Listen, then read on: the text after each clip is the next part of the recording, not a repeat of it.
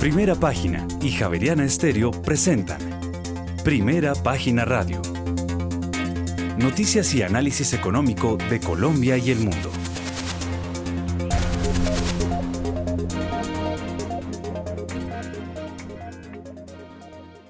Muy buenos días, son las 6 de la mañana y un minuto. Bienvenidos a una nueva emisión de Primera Página Radio. Hoy finalizamos semana, es viernes 21 de octubre del año 2022. Tendremos todas las noticias y el análisis económico de Bogotá, Colombia y el mundo hasta pasadas las 8 de la mañana. Bajo la dirección de Héctor Hernández y Héctor Mario Rodríguez, en esta emisión presentamos.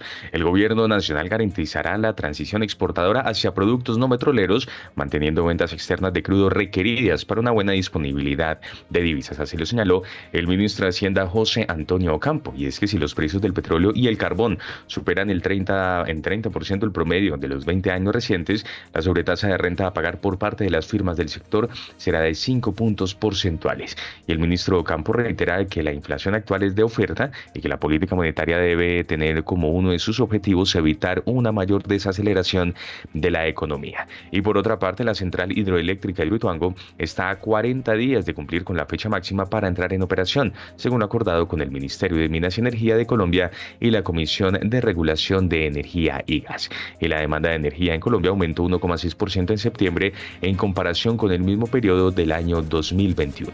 Y la producción de petróleo y gas en Colombia de Geopark aumentó un 6% a 33.338 barriles día, esto en el tercer trimestre de este año. Y en otras noticias, la Superintendencia Financiera autorizó la emisión de bonos de BBVA Colombia con un cupo hasta por 3 billones a 5 años. Tendremos estas y otras noticias hoy en primera página radio, ya son las 6 de la mañana y 2 minutos, les damos la bienvenida.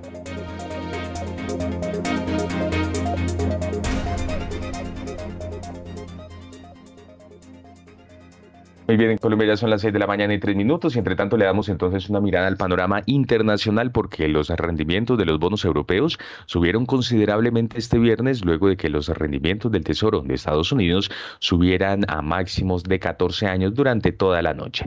Se agrió la perspectiva de nuevos aumentos agresivos de las tasas de interés, no solo de la Reserva Federal, sino también del Banco Central Europeo y el Banco de Inglaterra. El rendimiento del título de referencia a 10 años del Reino Unido subió por encima en esta ocasión del 4%, debido principalmente a que el tumulto político en el Reino Unido continuó, además con la renuncia de la primera ministra Liz Truss después de seis semanas caóticas marcadas por los impactos políticos. La encuesta de la firma de investigación de mercado GFK mostró que los eh, consumidores del Reino Unido se mantienen cerca de los más pesimistas registrados hasta ahora, con varios miembros clave de la Fed tomando turnos en el púlpito de los halcones esta semana defendiendo las tasas de intereses más altas, el presidente de la Reserva Federal de Filadelfia, Patrick Harper, ratificó que el organismo se mantendrá subiendo las tasas a ritmo acelerado, tumbó de nuevo la demanda de papeles e impulsó los rendimientos. Dada nuestra francamente decepcionante falta de progreso en la reducción de la inflación, esperemos que estemos muy por encima del 4% para finales de este año, así lo indicó el funcionario de la Reserva Federal. Hay que decir que la curva se mantiene invertida entre los de corto y largo plazo, lo que se interpreta en el mercado como una advertencia de recesión, lo que está provocando grandes pérdidas en los inversores más conservadores que no tienen dónde refugiarse salvo la liquidez que con la elevada inflación también les penaliza. El brusco despegue de los rendimientos asustó a los inversionistas e impulsó las ventas nerviosas en Wall Street que después de una jornada en verde cerró con pérdidas. Y los futuros de hoy también marchan en rojo. Por su parte, el sector de las criptomonedas en esta ocasión eh, sigue intentando recuperar posiciones. El Bitcoin cotiza en los 19 mil dólares y el Ethereum ya roza los 1.200 mm, dólares. En Colombia ya tenemos las 6 de la mañana y 5 minutos. Héctor Hernández, muy buenos días y feliz amanecer. Muy buenos días a todos nuestros oyentes, muy buenos días a todo el equipo de producción, muy buenos días a todos nuestros analistas. Eh, que ya están conectados. Eh, estoy en lo, lo que denominamos la puerta de oro de Colombia, que es Barranquilla. Uy, una mañana bastante gris, pero bastante gris. Aquí ha llovido la mitad del día, la mitad de la noche. Eh, y bueno, el amanecer pues es, grisoso. Em, estamos en Barranquilla porque aquí se están llevando a cabo dos eventos muy importantes. El uno es el Congreso de la Cámara Colombiana de la Construcción, Camacol, eh, presidido eh, por Sandra por Sandra Forero, quien renunció, nos recibió con renuncia eh, a la presidencia ejecutiva de Camacol. Y por el otro lado está eh, el Congreso de la Asociación, de la Asociación Colombiana de Corredores de Seguros, que la preside eh, Claudia González, quien es em, quien fue mucho tiempo secretaria general del Ministerio de Hacienda. Y pues ha estado eh, muy cerca, ella eh, a lo largo de su carrera, muy cerca de Mauricio Cárdenas Santamaría. Eh, dos mujeres, dos líderes, y acá el equipo de primera página, la pesada en los cubrimientos, está aquí en Barranquilla pendientes de todo lo que ha pasado. Ha habido mucha noticia acá. Más adelante estaremos conectándonos con eh, los eh, periodistas que nos han acompañado, todo el equipo periodístico que nos ha acompañado acá para un mejor cubrimiento, un mejor cubrimiento periodístico. Bueno, son las seis de la mañana y siete minutos. Hoy es viernes viernes de arqueología musical y bueno, como cosa rara oía el tema de la inflación. La inflación en el mundo, en la inflación que no falta por ningún lado. Vámonos con Daniel Escobar, quien, él es, eh, quien es el eh, jefe de investigaciones económicas de FIDU Occidente. Daniel, muy buenos días. ¿Cómo lo toma usted la noticia internacional que, como siempre, apunta a mirar a ver cómo se ataca esa inflación. Héctor, muy buenos días. Buenos días a Juan Sebastián, toda la mesa de trabajo de Primera Página Radio, a los otros analistas y, por supuesto, de manera especial a todos sus oyentes y seguidores en estos temas de información financiera. Pues bueno, Juan Sebastián reportaba las opiniones del presidente de la Reserva de Filadelfia, que hay que hacer más, que la tasa de la FED tiene que subir más allá del 4%, y que eso, eh, de alguna manera, eh, me explica por qué las tasas de tesoros continuaron subiendo. Pero también hemos tenido durante las últimas dos semanas declaraciones de la El Brainard, de James Bullard, de falta el de, el de Chicago, Charles Evans, diciendo que eh, hay que empezar a mirar ya los efectos de esas alzas de tasas de interés. ¿sí? Entonces el mercado sigue en el, en el modo alcista en tasas de interés, pero ya algunos miembros de bancos centrales nos están empezando a decir sí hay modo de alzas de tasas, pero probablemente estemos llegando al, al fin de ciclo. ¿sí? Entonces creo que eso es importante empezarlo a entender. No es solamente la Reserva Federal, en Inglaterra también tuvimos un mensaje el día de ayer donde nos estaban diciendo que el mercado está descontando más alzas de tasas de de las que tal vez la misma entidad está considerando. Por supuesto, como fallaron en el 2021 con este tema de que la inflación es transitoria, de pronto el mercado no les cree. Pero, Héctor, creo que eh, es importante empezar como a acumular evidencia de un posible cambio en el mensaje en los próximos meses por parte de estos miembros. ¿Por qué? Porque la economía sin duda se va a resentir de manera importante ya en el 2023. Todos nos hablan de recesión, probabilidades de recesión dependiendo de quién la mide, hablan del 80, del 70 o del 90%. Y creo que eso va a ser como el nuevo discurso. ¿Qué tanto se va a afectar la economía el próximo año? Muy bien, son las eh, seis 6 de la mañana y cuatro minutos. Mm, también le damos la bienvenida a Catalina Tobón. Ella es em, la jefe de investigaciones de Escandia. Catalina, buenos días. Eh, de desayuno inflación, de almuerzo, inflación y de comida, inflación. A ver, Catalina, ¿cómo está viendo el panorama? Bueno, buenos días Héctor, buenos días a los oyentes, a la mesa de trabajo y a los analistas. Eh, sí, y no solamente pues esa inflación de desayuno, almuerzo y comida, sino la reacción de los mercados. Llevamos eh, pues varios, digamos, sesiones con mucha aversión al riesgo y lamentablemente seguramente va a ser un cierre de semana con aversión al riesgo, con pues digamos el petróleo amanece con caídas, las criptomonedas con caídas, el PIC subiendo, eh, las acciones también pues en el terreno negativo, las monedas emergentes desvalorizándose, el dólar valorizándose. Entonces, estas preocupaciones de la persistencia de la inflación, sumado pues obviamente a una necesidad eh, persistente de que los bancos centrales tengan que seguir subiendo sus tasas para, pues, digamos que evitar que la, que la inflación se vuelva eh, pues digamos que salga de las manos y pues finalmente se genere una recesión, pues ha generado eh, mucho ruido y mucha caída en los mercados. Entonces es un tema eh, que no da tregua y esto pues sin lugar a dudas esta semana pues no ha sido la diferencia y tenemos unos mercados abriendo la sesión con desvalorizaciones. Muy bien, son las 6 de la mañana y, on, y 11, no, o 6 eh, de la mañana y 12 minutos. Nos vamos con las bolsas del mundo. En primera página radio, las bolsas del mundo. Las bolsas de Asia Pacífico en rojo siguiendo las pérdidas en Wall Street por el renovado temor a una recesión. El yen, que siguió devaluándose este viernes con respecto al dólar, se movía hasta el cierre bursátil en Tokio entre 150,01 y 150,43 yenes, mientras persiste la vigilancia ante una posible intervención del gobierno nipón para frenar la caída del yen. En lo que va del año, el Hang Seng ha perdido un 30,1% de su valor, siguiendo una tendencia negativa que se ha profundizado desde mediados de verano ante los pronósticos negativos sobre la economía china y las agresivas subidas de tipos por parte de la Reserva Federal estadounidense, esto para combatir la inflación. El Nikkei de la Bolsa de Tokio bajó 0,43%, el selectivo más amplio, el Topix, perdió 0,71%.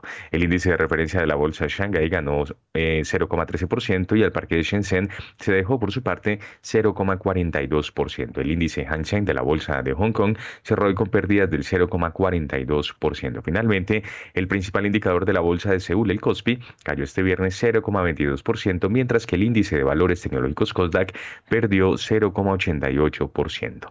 Por su parte, Europa cae, pues el rendimiento de bonos del Tesoro se dispara a máximos de 2008, recordemos, en plena gran crisis financiera. La rentabilidad del título de 10 años dio un salto de 20 puntos en una semana, situándose este jueves en 4,23%. También el rendimiento de los bonos a dos años subía 4,61%, llegando de nuevo a máximos históricos. Si bien el mercado global de deuda se tranquilizó brevemente luego de la renuncia de la primera ministra del Reino Unido, Liz Truss, que alejaba aún más el plan de recorte de impuestos que tumbó sus eh, bonos de deuda, la calma duró poco.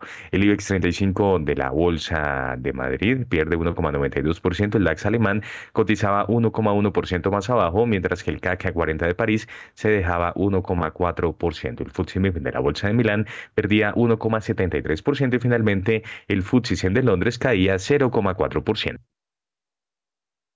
Bueno, son las 6 de la mañana y 14 minutos. Vemos el panorama bastante inquietante. José Miguel Santa María, muy buenos días. ¿Cómo está viendo este panorama?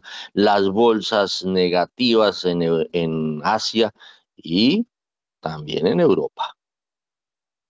Bueno, buenos días Héctor, muy buenos días a todos los oyentes de primera página y muy buenos días a los compañeros de panel. Miren, yo veo que ese tema del bono del futuro, el bono del Tesoro americano, ya por los lados del 427 sigue subiendo y esto nos volvemos a los básicos, nos volvemos a los básicos donde cuando la tasa fija sube, las acciones caen, porque la gente busca rentabilidad y busca rentabilidad más segura en papeles más seguros. Y eso es lo que está pasando. De una u otra manera, hoy en día los inversionistas pueden conseguir muy buenas rentabilidades en renta fija y no tienen que asumir el riesgo de una renta variable. Esa es la razón por la cual pues, las acciones y los índices accionarios están cayendo. Tenemos que ver cuál va a ser el techo o cuál pensamos que puede ser el techo de ese bono del Tesoro americano que como bono cero riesgo, pues nos va a dar la relación de los otros bonos y muy seguramente lo que está pasando también en Colombia, tanto con los test como con los bonos yanquis o los títulos de deuda colombianos. Muy bien, son las 6 de la mañana y 15 minutos.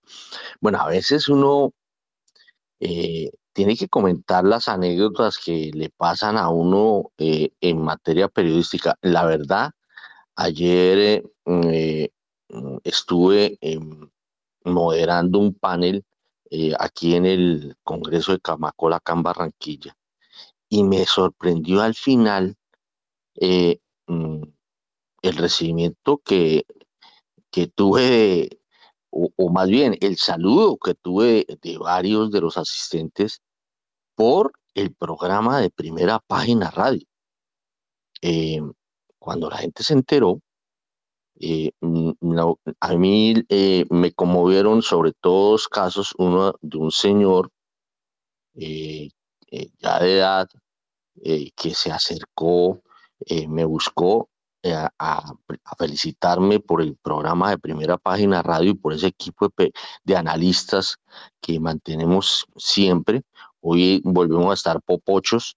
Eh, a mí me encanta cuando estamos popochos de, analistas eh, y un pelado joven, joven, ingeniero, porque estamos acá en el tema de la construcción. Y lo mismo que contaba el, este joven eh, que la novia lo había inducido a oír eh, primera página radio y que había quedado conectado.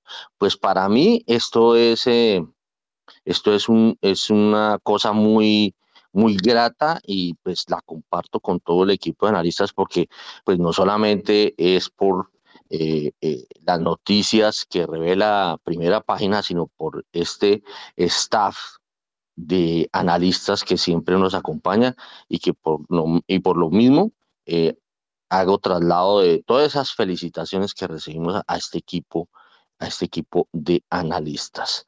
Bueno, son las 6 de la mañana y 18 minutos. También está con nosotros nuestro especialista en materia de dólar. A ver, Diego Rodríguez, ¿cómo está viendo el panorama bursátil en el mundo? Muy buenos días, Héctor. Muy buenos días para la audiencia de Primera Página Radio y para todos los analistas invitados el día de hoy. Pues sí, Héctor, como lo dijo un secretario del Tesoro en los Estados Unidos por allá en los 70 el dólar es nuestra divisa, pero es el problema del resto del mundo. Y, es lo que estamos viviendo en este momento, en una situación pues muy complicada que tiene claramente la inflación en el en el, en, el centro, pero adicionalmente, pues el manejo de políticas eh, económicas y monetarias alrededor del mundo y también de decisiones erradas por parte de diferentes países, pues que han llevado a una situación realmente crítica eh, en, un, en, un, momento en el que pues realmente el tino en ese manejo de las políticas y en los mensajes políticos que se dan pues tienen que ser demasiado asertivos porque el mundo se está enfrentando adicionalmente, debido a las condiciones global macro, a una oportunidad de especulación gigantesca que está ocurriendo, eh, donde pues varios de los fondos especulativos más grandes del mundo global macro, especialmente que se dedican especialmente a atacar oportunidades en el mercado de monedas y en el mercado de renta fija, pues están sacando provecho de esta gran debilidad que existe en el mundo y tienen hoy en día pues a los mercados muy arrinconados, empezando con las monedas y afectando de una manera muy importante la renta fija, eh, Héctor. Muy bien, son las 6 de la mañana y 19 minutos. Vámonos con las bolsas latinoamericanas. Las bolsas latinoamericanas en primera página radio. Las ganancias presentadas al inicio de la sesión en Wall Street, gracias a los buenos reportes trimestrales, se revirtieron esto luego de que uno de los funcionarios de la Reserva Federal en Estados Unidos indicara que el Banco Central aún no ha terminado de elevar su tasa de interés de referencia.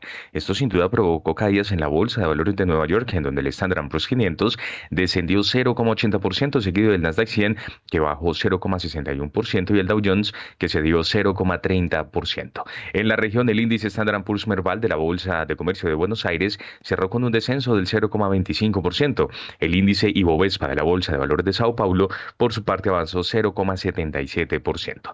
El índice de precios y cotizaciones de la Bolsa Mexicana de Valores se recuperó 0,21%. Además, el índice MSCI Colcap de la Bolsa de Valores de Colombia ganó 2,11%. El índice IPSA de la Bolsa de Santiago de Chile subió 1,02% y finalmente el índice general de la Bolsa de Valores de Lima aumentó 0,24%. Bueno, son las 6 de la mañana y 21 minutos. Bueno, eh, ríanse con lo que me salieron varios de, de, los oyentes con los que ayer estuve compartiendo aquí en, tanto en el evento de Camacol como en el evento de ACOAS. y es que eh, a los oyentes les causa mucha, eh, mucha alegría y sonrisa y se les hace muy, muy anecdótico el tema como como eh, frenamos a nuestros analistas que se les va a veces la lengua en exceso a través de nuestra chicharra, que se les hacía buenísimo lo de la chicharra. Pues hoy va a haber chicharra, porque como estamos popochos de analistas, pues nos toca decir que seamos apretados en el comentario. Esto ya de una vez, esto es un vainazo para nuestro querido Juan Camilo Rojas, quien viene de Credicor Capital y em, pues nos va a ayudar a mirar el vecindario. A ver, Juan Camilo, muy buenos días. Buenos días, Héctor. Buenos días a todos. Pues bueno, si ya me recibió usted con tarjeta amarilla, no, no había acabado ni de entrar. Eh, entonces, pues, pero no, no, se ría porque me hace reír y gastamos tiempo. Pero bueno, eh, las bolsas latinoamericanas ahí vemos que, tienen unos comportamientos mixtos eh, algunos pues obviamente corresponden a, a, coyuntura interna. Definitivamente los que se salen, digamos, de, de, de, esta tendencia más volátil o más negativa, si se quiere, eh, son Brasil y, México, que caminan como por, otro, como por otra senda, eh, donde, donde aparentemente muestran más estabilidad y aparentemente muestran más confianza para los mercados extranjeros.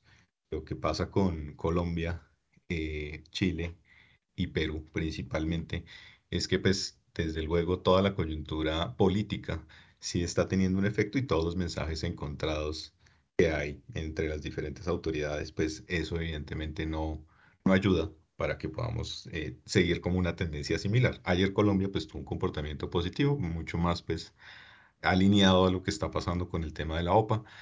Eh, pero, pero pues vamos a ver qué pasa ahora que estamos haciendo catarsis y que todos los planetas, entre comillas, se alinearon y eh, los mensajes van en una sola dirección y esa dirección es tranquilizadora. Vamos a ver si esto es real y dura y efectivamente ayuda para que la Bolsa de Colombia pues pueda eh, retomar una, o tomar una mejor tendencia y el dólar pues ayuda también para, para calmar eh, ese ímpetu que ha tenido en la subida que no eh, digamos, va uno a uno con lo que está pasando en el entorno internacional. Muy bien, son las eh, 6 de la mañana y 24 minutos. Eh, vámonos rápidamente porque quiero entrar en materia eh, y, ya miramos cuál es la materia, cuál es la materia. Vámonos rapidísimo con las referencias de la jornada, lo que va a tener a los operadores del mercado con los pelos de... En primera página radio, las claves de la jornada. Muy bien, en Colombia son las 7 de la mañana y 24 minutos y arrancamos en Europa este viernes muy atentos a un día más a la celebración de la cumbre de líderes de la Unión Europea que debatirá las diferentes cuestiones de previsiones económicas en la eurozona, así como los diferentes, las diferentes medidas energéticas. En Estados Unidos, la Oficina de Estadísticas Laborales publicará su reporte de empleo y desempleo por estado con cifras actualizadas a septiembre. Más tarde, la, empresa Baker Hughes revelará las plataformas petroleras activas el 21 de octubre y por su parte, el presidente de la Fed de Nueva John Williams, dará un discurso de apertura en un evento de la Fundación Berkshire Taconic. Y finalmente en México, el INEGI dará a conocer los resultados de su encuesta mensual de empresas comerciales y de servicios a septiembre. De acuerdo con las estimaciones de los analistas, las ventas minoristas aumentaron tan solo 0,3% en el mes. Muy bien, son las 6 de la mañana y 25 minutos. Yo quiero entrar en materia de una vez. Eh, antier ya, eso fue el miércoles. El miércoles, eh, después del mediodía, primera página soltó un informe que lo bautizó dentro del envío a todos nuestros suscriptores eh, con un, antetítulo eh, que decía a la espera de un guiño de Petro. Y el título de la obra en ese momento fue Hedge Funds eh, tradean el peso colombiano con el real por tormenta mundial del dólar y por intocable política energética del gobierno. Eh, hoy cumbre eh, técnica Hacienda Ecopetróleo. Estábamos hablando un informe del miércoles eh, y decía, increíble que las piezas sueltas que dejó el remedio de la crisis de Lehman Brothers de 2008 hoy tienen en vilo al Reino Unido y a la economía mundial. Colombia no se salva. Ni los hedge funds, ni los private equity fueron tocados por el regulador. Eh, los primeros están haciendo fiestas con el peso colombiano. En ese momento el dólar eh, pasaba a los 4.800 y los segundos eh, pasando aceite y siendo objeto de grandes inversiones de los fondos de pensiones en el mundo, incluidos los colombianos. Los hedge, funds vieron la debilidad fiscal y cambiaria de Colombia, pues la política de energía limpia del gobierno le pone freno a las inversiones en hidrocarburos, lo que termina por afectar los ingresos del país, incluidos los de Ecopetrol. En momentos en que Europa y Estados Unidos replantean sus políticas energéticas en Colombia, Hacienda quisiese seguir esos pasos, pero Minas y Energía no dan su mm, brazo a torcer. El presidente Petro aún no inclina la balanza. Un guiño a favor de Ocampo acabaría la fiesta el presidente de Ecopetrol y algunos eh, nuevos futuros miembros de Junta, decía el informe del miércoles, tienen a esta hora cita en Hacienda. El ataque al peso es en el mercado de derivados. De ahí que una intervención del República ayudaría en algo si es en ese campo. En el spot lo licuarían. Bueno, ese, ese informe tuvo mucha trascendencia y eh, el, gobierno nacional eh, se nota que lo estuvo sopesando. Bueno, Daniel Tamara tiene toda la historia de todo lo que ha pasado, porque inclusive eh, también se despachó ayer con un informe relacionado eh, con, la, con el tema de si se interviene o no se interviene. Pero no, cuéntenos toda la historia que ha pasado, todo lo que, todos los, el, el agua que ha pasado debajo de los puentes a raíz de este informe de primera página. Daniel Tamara, muy buenos días. Muy buenos días, Héctor, a usted, a todos los oyentes y a los analistas de la mesa de trabajo. Pues, Héctor, efectivamente, ayer fue un día de, de bastantes anuncios relacionados con lo que Primera Página había publicado el miércoles. Todo empezó más o menos hacia el mediodía cuando el presidente Gustavo Petro a través de su cuenta de Twitter aclaró un poco cuál era la, la situación del petróleo y del carbón y del gas eh, actualmente en Colombia, respondiendo un trino de una congresista de oposición, Paloma Valencia, en la que acusaba al gobierno de prohibir el petróleo y la exploración y demás. Eh, el presidente le respondió textualmente, la oposición puede criticar, pero tenemos el derecho de defendernos de la mentira quien subió la deuda de Colombia fue el presidente Iván Duque. En ninguna parte del país se ha prohibido ni el petróleo ni el gas. Seguirán produciéndose normalmente. Los contratos de explotación petrolera, carbonífera y gasífica continúan normalmente. Los contratos de exploración vigentes continúan también normalmente. No hay ninguna prohibición. En ese sentido, pues eh, eh, dejaba sobre la mesa o ponía sobre la mesa que el gobierno pues va a respetar estos contratos eh, vigentes. En cierto sentido, había cierta incertidumbre con, con, con, ese tema. Obviamente también la incertidumbre mayor iba relacionada con los contratos que vienen, ¿no? Entonces, no aclaro esa parte porque no habló de nuevos contratos, pero sí por lo menos de respetar los que, los que ya estaban vigentes y en este caso firmados. Eh, un poquito antes de, esa hora del mediodía, primera página eh, publicó el, informe al que usted ya hacía referencia de que eh, en el Banco de la República no está en el radar intervenir el mercado cambiario, ni en el mercado de contado, ni tampoco a través de contratos eh, eh, forward, que era la propuesta que, que se había lanzado en ese artículo publicado por primera página por parte del ex corredor de divisas Diego Rodríguez. En ese sentido, pues, eh, como ya lo decía, el Banco de Chile es un, referente de que salió a vender reservas internacionales o una parte de sus reservas internacionales. Em, y pues no logró realmente atenuar esa devaluación y, ayer de hecho el ministro de Hacienda, que ahorita vamos a escucharlo, eh, hacía referencia a que la trayectoria del peso chileno y el peso colombiano seguía siendo muy eh, similar. Entonces eh, el Banco de la República pues no tenía en, sus, en su radar que más reservas internacionales y más aún teniendo en cuenta de que ya en lo corrido de este año las reservas internacionales han disminuido más de 2 mil millones de dólares. Y pues eh, en, el tema de los contratos forward, que no es algo nuevo para el Banco de la República, porque ya lo utilizó al comienzo de la pandemia del COVID-19, donde alcanzó a vender más de 9 mil millones de dólares a través de este mecanismo, pues tampoco ha sido discutido o, está en el radar de la Junta Directiva del Banco de la República, que como lo ha hecho en los, en los recientes meses, pues sigue defendiendo acá, pues va el régimen de flotación eh, cambiaria o de la flotación o libre flotación de la tasa de cambio y que obviamente se va a pegar más bien esa su eh, tasa de política monetaria que seguramente pues seguirá subiendo ya como lo ha dejado entrever el vocero de la Junta, que es el gerente del Banco de la República, Leonardo Villar. Daniel, antes de que usted siga avanzando, Daniel, antes de que usted siga avanzando, es que eh, la ministra de Minas también se pronunció, ¿no? Sí, así es. Eh, ya en horas de la tarde, precisamente, que, que allá íbamos, la ministra de Minas y Energías también a través de Twitter eh, y precisamente respondiendo al tuit eh, que había escrito más temprano el presidente Gustavo Petro, pues también hizo referencia a que en el, a, través del Ministerio de Minas y Energía también se respaldaba esta visión de respetar los contratos eh, vigentes en materia de explotación y exploración de hidrocarburos. Literalmente, pues la ministra de Minas y Energía puso en su Twitter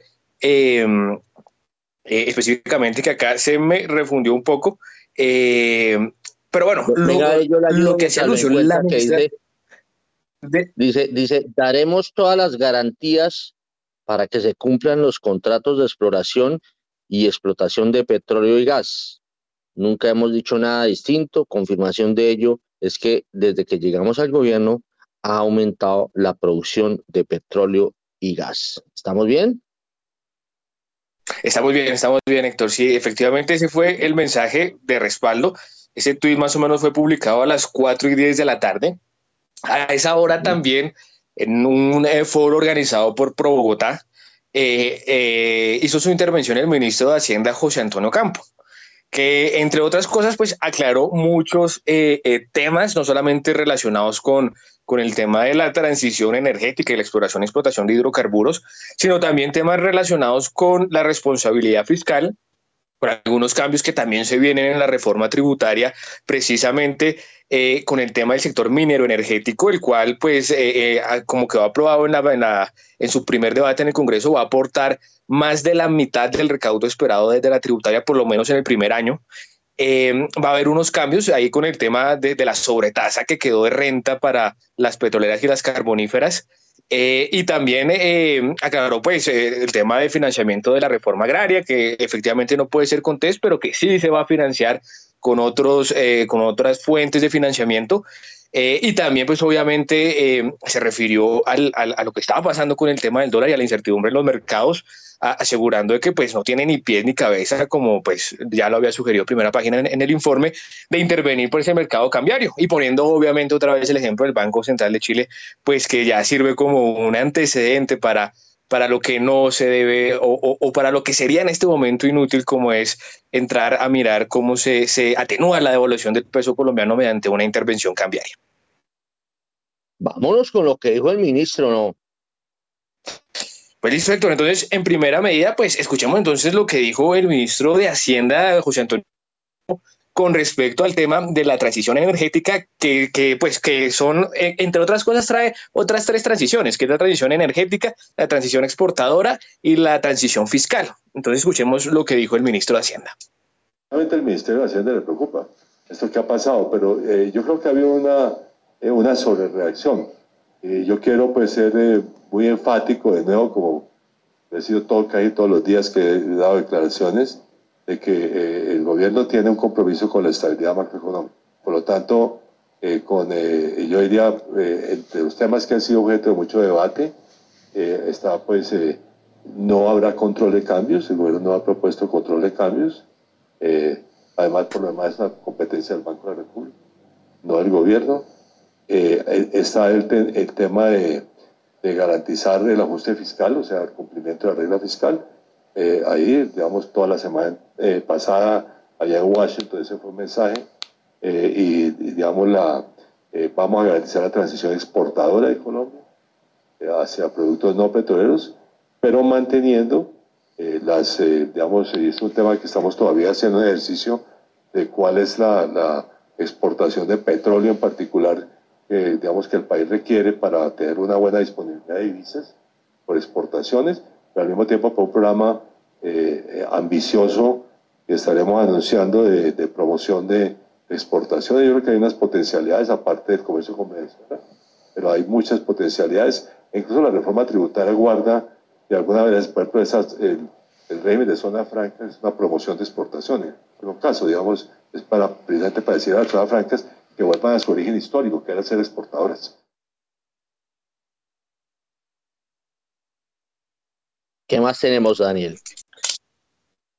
Eh, sobre este tema, eh, Héctor también pues, se refirió a, pues, a los nuevos contratos, que fue algo a lo que ni se refirió el presidente Petro ni la ministra de Minas y Energía. Entonces escuchemos lo que dijo sobre este tema. Eventos internacionales.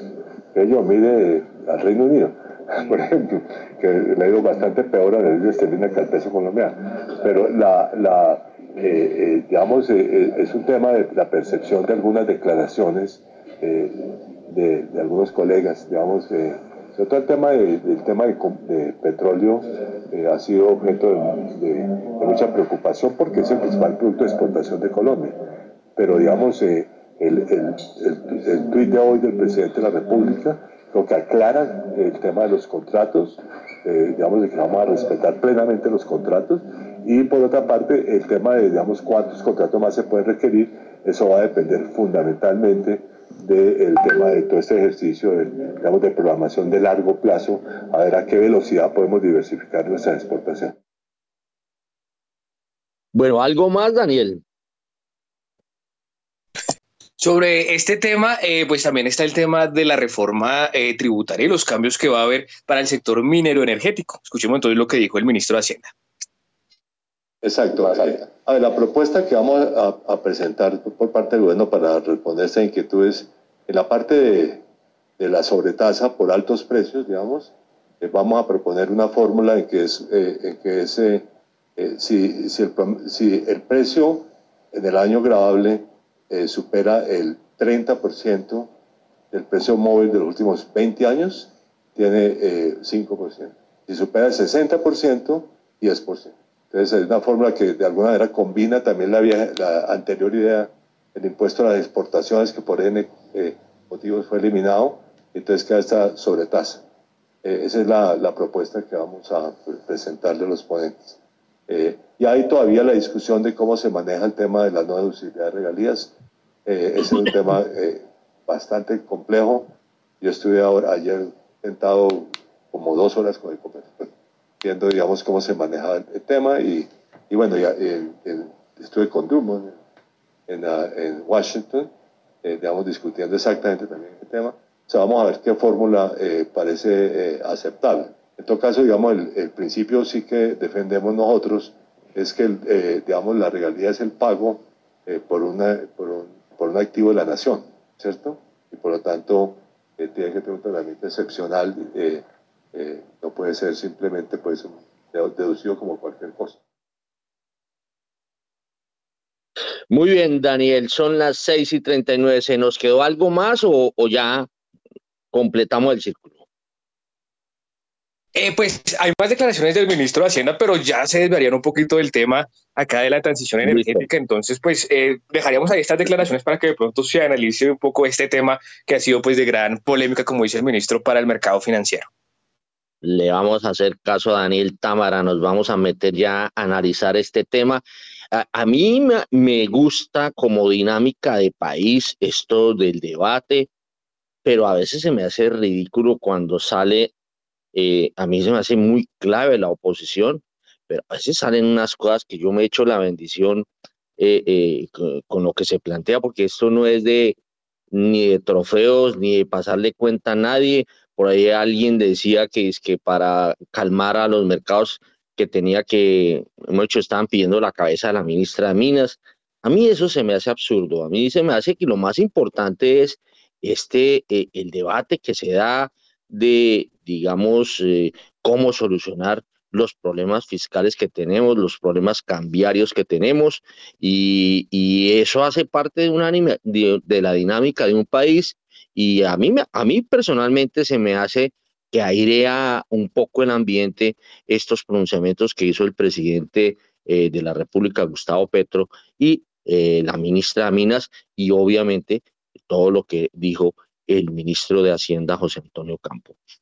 Antes de entrar en el análisis, porque nos quedamos debiendo y, y, nos va a ayudar mucho en el análisis, quiero darle la palabra a Guillermo Valencia, quien lo voy a bautizar eh, el dólar Valencia, porque Valencia eh, por allá el 19 de agosto le dio por hablar de dólar a 5.200, ¿no? Y, estamos cerca. Espero que, eh, espero que no, que, no se dé, espero que no se dé. A ver, un poquitico, muy cortos, muy corto, Daniel, em, Guillermo, porque estamos popochos de, de, analistas, muy corto, un análisis del dólar en el mundo eh, a raíz de toda esta coyuntura. Héctor, un saludo muy especial, un saludo para los colegas y por supuesto para la gran audiencia de primera página. Es muy interesante ver esa discusión que usted plantea, ver cómo el ministro Campo trata de crear señales de credibilidad en un mundo donde la credibilidad es escasa. Es escasa no por el ministro Campo, es escasa porque lo que antes se consideraba como seguro, que fueron los bonos de Inglaterra, los guilds, están cayendo de una manera profunda los tesoros de Estados Unidos también están cayendo de una manera profunda. Luego, este es un mundo donde las palabras de los políticos están un poco en jaque. Más que promesas, el mundo quiere ver planes. ¿Cómo voy a alcanzar esa transición a las exportaciones? ¿Cuál es el plan para hacer eso? ¿Cómo se va a alcanzar esa estabilidad fiscal? Esa es una señal que es muchísimo más fuerte que un tweet. Eh, en, términos, y es algo que siempre he defendido, el movimiento del dólar aquí aún no ha comenzado a ser político interno. Es más por el movimiento del DXY, es más porque el petróleo también ha corregido y es más porque hay un problema internacional en la reconfiguración del sistema monetario.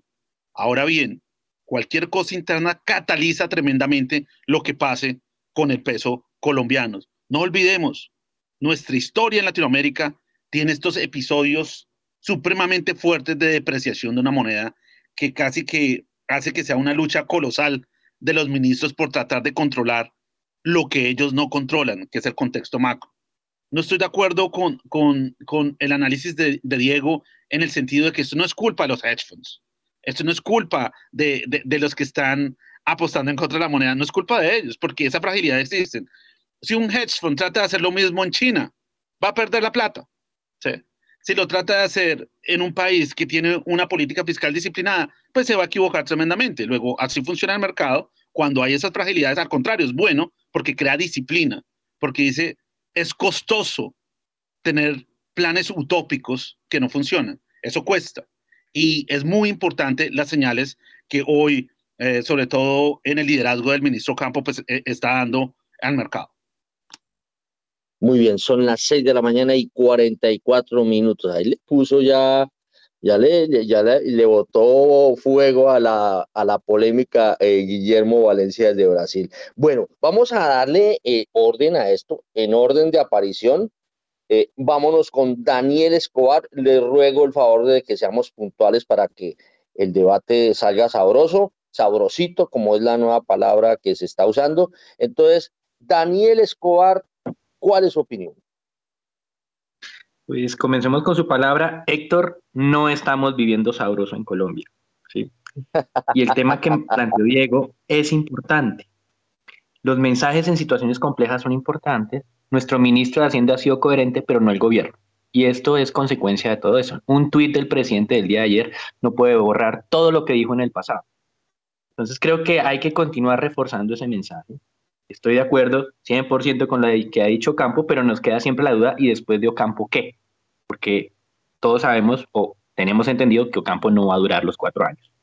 Y yo con eso termino. Pero bueno, pero, Daniel, Daniel, de todas formas, eh, se pronunció, o sea, eh, eh, en lo que va corrido el gobierno, el presidente Petro no había dicho puntualmente nada con relación al tema petrolero, ¿no? Tenemos todos los mensajes de campaña, Yo creo que eso queda ahí. Sí, no, por eso, pero como lo dijo Diego, que no, no, en situaciones no nos quedemos con el pasado porque no me hace recordar a mi señora que me recuerda eh, el, el, el, pasado eh, a toda hora. Entonces, no, no, presente, presente. El pasado no perdona, Héctor. Muy bien, vámonos con Catalina Tobón.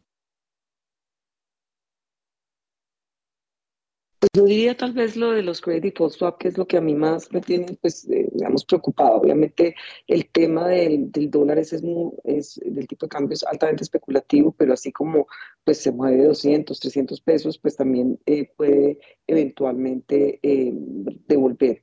Eh, sin embargo, la persistencia de la subida de los credit swap desde la llegada del presidente y ya pues estamos transando entre 70 básicos eh, y 60, entre 65 y 70 básicos por encima de Brasil. Entonces nos están percibiendo con una calificación de riesgo eh, pues muy inferior a la que hoy tenemos. Recordemos que Brasil está dos noches abajo, entonces, y el tema no para, entonces ahí es donde pues, va mi, mi preocupación, porque eh, pues acuérdense que eso es como un indicador líder de hacia dónde pueden pronunciarse eh, las, las calificadoras. Los mercados están descontando un riesgo de error en política económica muy alto.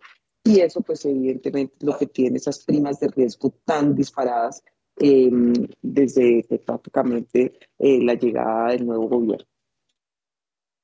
Muy bien, seguimos en orden de aparición. Vámonos con José Miguel Santamaría, que ya había levantado el brazo. A ver, José Miguel.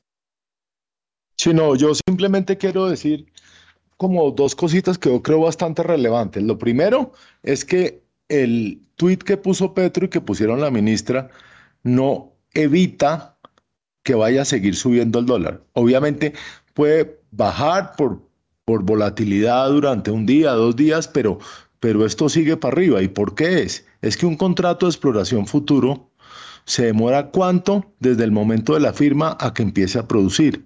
Eh, y, y, de eso no han hablado. O sea, sobre los contratos futuros no han hablado. Sobre los contratos vigentes dijeron algo, pero eso yo lo había dado por descontado, que no iban a ponerse a cancelar contratos vigentes, eso sería una locura.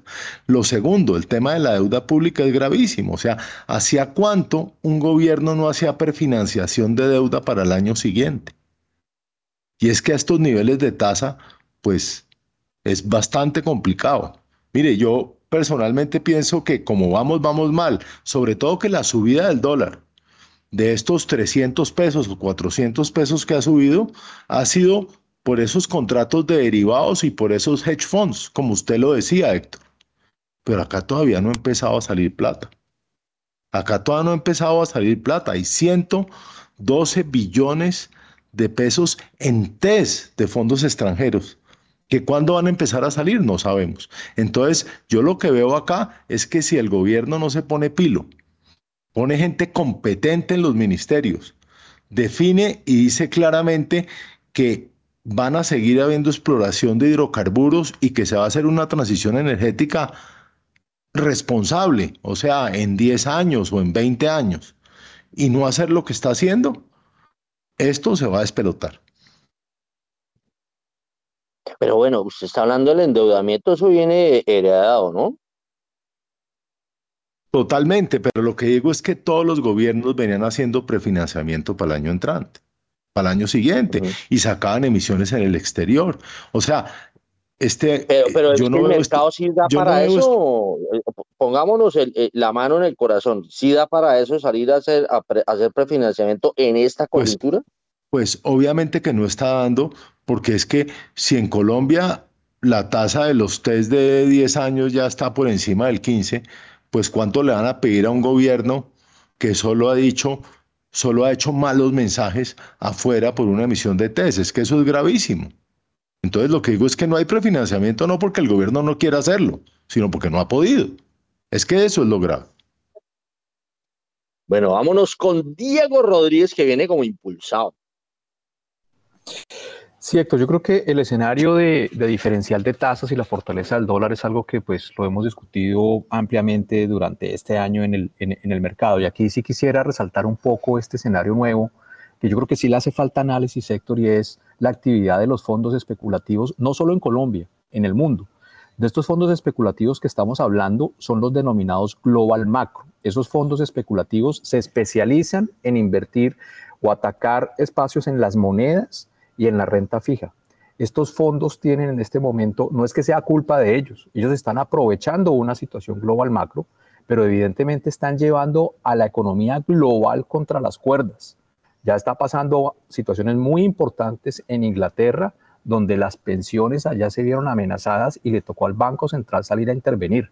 Es cuando se suben los bonos, del, eh, eh, eh, los bonos de deuda pública en Inglaterra, genera unos niveles de estrés muy importantes porque desafortunadamente los fondos de pensiones, vaya usted a preguntar por qué, pero los fondos de pensiones ingleses decidieron apalancarse en la deuda pública de allá porque las tasas de interés estaban muy bajitas y la subida de tasas pues les está generando problemas y los fondos especulativos lo saben y están generando unas posiciones allá muy complicadas. Aquí en Colombia, ¿cuál es el caso con ellos?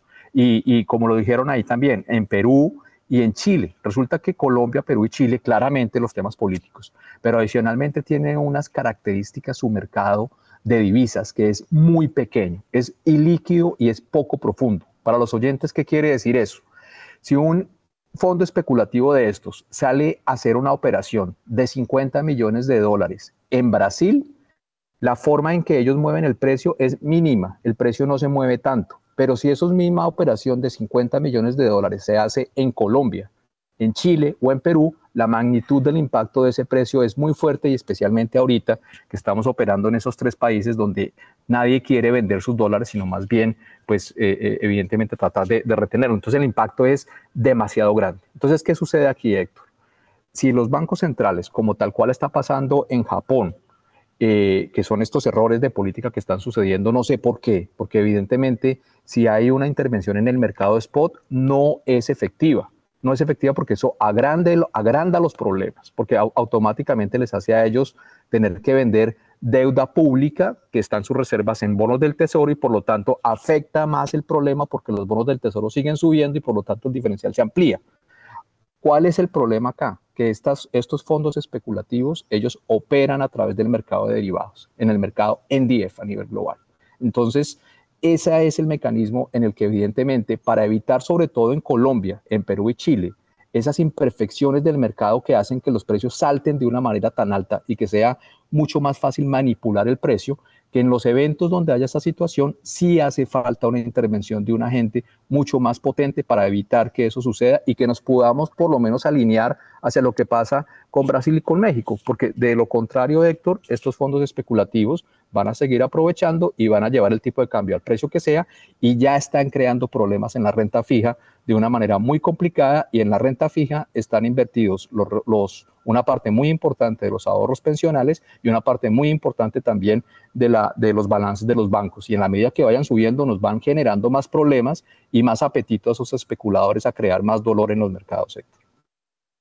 6 y 54. Por ahí vi una corona que escribió José Miguel Santamaría y que, y que aplica para acá. No me va a regañar eh, eh, eh, Juan Camilo Rojas, pendejo el último. Pues óigame, Juan Camilo, le toca último porque se nos viene encima la arqueología musical. Pues hermano, para que no, creo que no cuadra acá esa frase de José Miguel Santamaría. A ver, a ver, Juan Camilo Rojas interviene. No me lo va a tomar personal, pero bueno.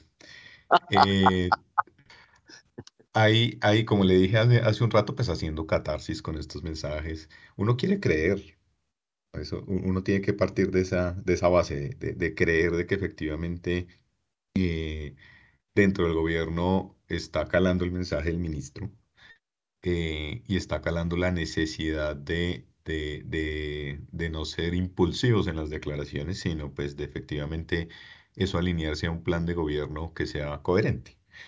Eh, ahí, ahí la pregunta es qué es coherencia. Entonces, pues para unos es una cosa, para otros es otra. Entonces, pues eh, debemos esperar un tiempo porque no, no está claro de, efectivamente si estos mensajes ya eh, efectivamente generan la tranquilidad o es un jalón de orejas un poco al interior del, gobierno de tratar de, de, no ser explosivos en esas discusiones, pero lo que se va a seguir trabajando es exactamente lo mismo que se ha dicho en días anteriores a, a las declaraciones de ayer. Volatilidad, eso, eso es lo que va a, a seguir hacia, hacia adelante. Puede ser que tengamos alguna corrección eh, hacia niveles más bajos de los que hemos visto eh, ayer y, eh, o en las últimas dos jornadas al menos. Eh, pero pues eso no, no implica que ya se acabó el miedo o la incertidumbre frente a, a, lo que se espera que pueda hacer este gobierno hacia adelante. Y me, me corto ahí porque es su arqueología. 6 y 53, sí, el mercado de oyentes está reclamando la arqueología musical, pero eh, Guillermo Valencia tiene 30 segundos porque pidió la palabra, pero solo 30 segundos porque nos vamos con la arqueología, hermano. Eh, Héctor, después de la arqueología, no quiero limitar esa arqueología porque tengo que hablar más de 30 segundos. bueno, entonces, a ver, eh, al equipo de producción le pedimos que arranquemos pues con la arqueología musical. A long, long time ago, I can still remember how that music used to make me smile. And I knew if I had my chance that I could make those people dance and maybe they'd be happy for a while.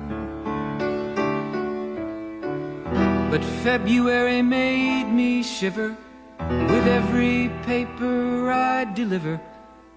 Bad news on the doorstep. I couldn't take one more step. I can't remember if I cried when I read about his widowed bride, but something touched me deep inside the day the music died. So bye bye, Miss Bueno, este tema se llama American Pie Eh, este es un tema de 1971, pero eh, estaba esperando la frase eh, con la que Don McLean em, canta y que hace alusión al día en que murió la música. Y hoy nuestro invitado es precisamente este personaje que en, un eh, fatídico 3 de febrero de 1959 murió, eh, murió Buddy Holly eh, al lado de, de dos personajes también de la música que fue Richie Valens y, y de Big Bopper. Entonces, avancemos.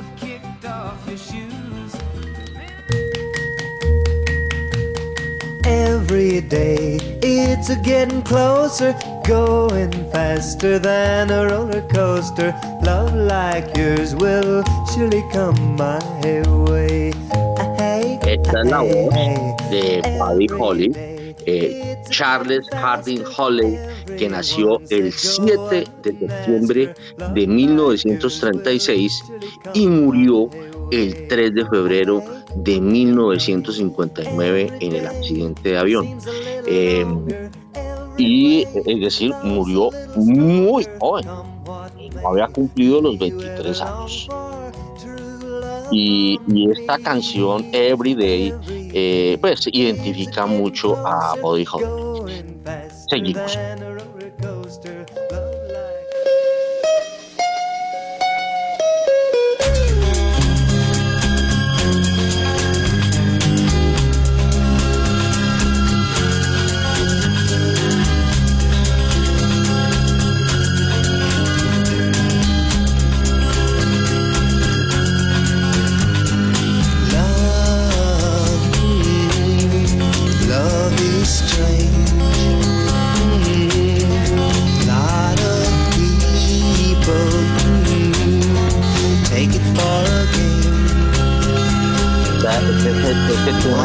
Se llama Love is Strong, eh, que es eh, mm, luego retomado por eh, un par de cantantes, un par de dúos toman, tocan o más bien cantan, interpretan este tema de Bobby Holly.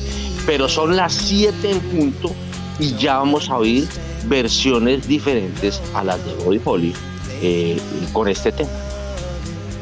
Vámonos al corte. Y ya regresamos.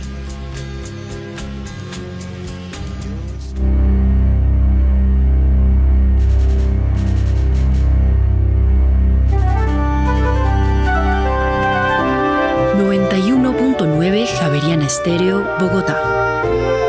HJKZ. 45 años. Sin fronteras.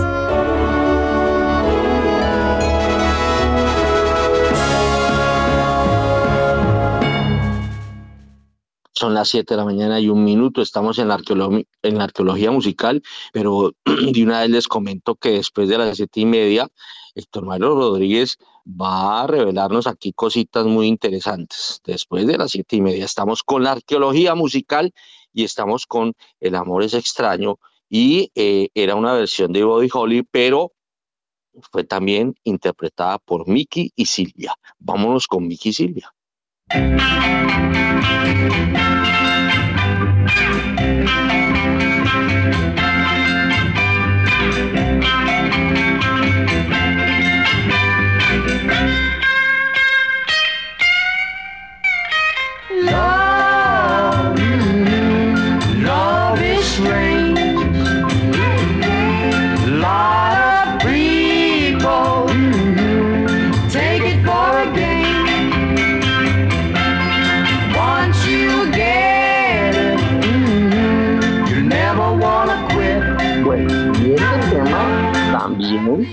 Lo cantaron en dúo nada menos que Kenny Rogers y Dolly Parton.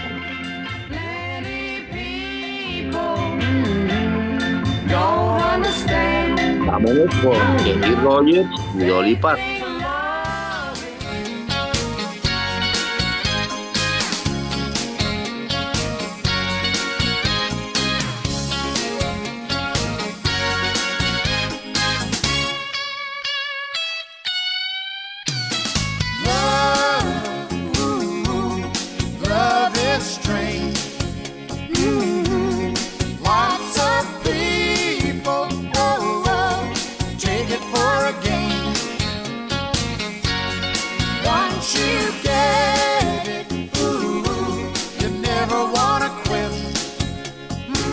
Y aquí pasamos a un tema que fue versión, fue una versión muy grande de Elvis Presley. Eh, y que primero eh, pues, queremos sacar la versión de Body Holly, que es de zapatos de gamuza azul.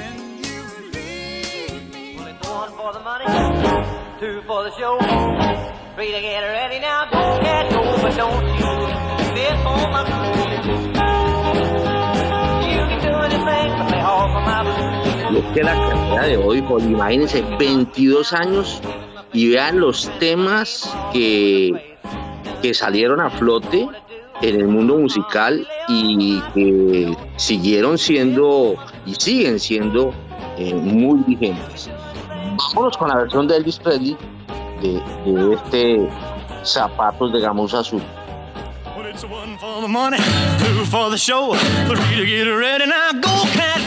Don't you step on my blue suede shoe. Well, you can do anything but stay over my blue suede shoe. Well, you can knock me down, step in my face, slander my name all over the place. We'll do anything that you want to do, but uh, uh, honey, lay off them shoes and don't you Elvis Presley, que ahora está muy de moda eh, por estos días, porque están, eh, están eh, eh reproduciendo una serie por ahí en una de las plataformas. Avanzamos pues, avanzamos.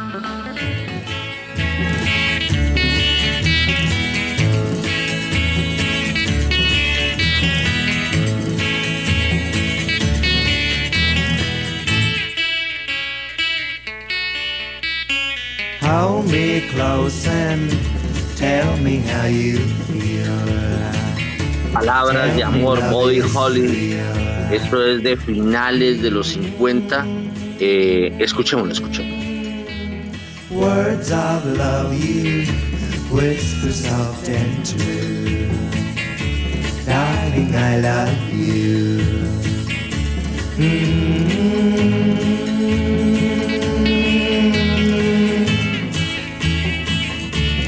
Y esta versión, para que se den cuenta cómo con quién se codeaba desde el cielo, porque ya había muerto eh, eh, Woody Holly. Vamos con estas palabras de amor, con la versión del grupo más trascendental en musical.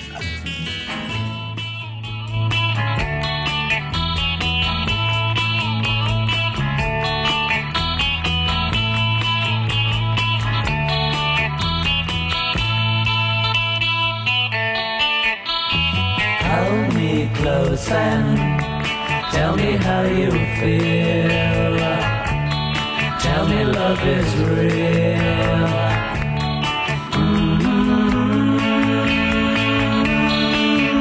Estos son los Beatles eh, con estas palabras de amor. Y seguimos con Body Holly con un tema que se llama Es tan fácil. It's so easy to fall in love. It's so easy to fall in love.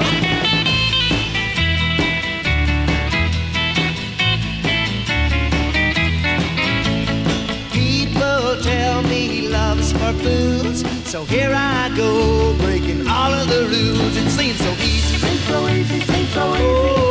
So doggone easy, doggone easy, doggone easy. Mhm, It seems so easy, seems so easy, seems so easy, seems so easy. Where you're concerned, my heart has learned. It's so Esto es easy to para que se den cuenta esta trayectoria de Body Holly. Avanzamos.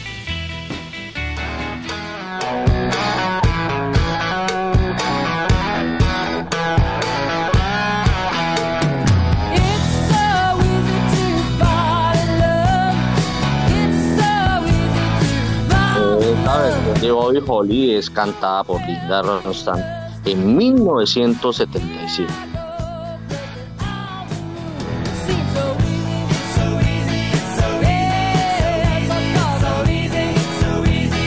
Pone a sonar en el 77 un tema de por allá del año 57 de Bobby Holly, quien murió eh, en un accidente de avión, el día en que murió la música. Y avanzamos.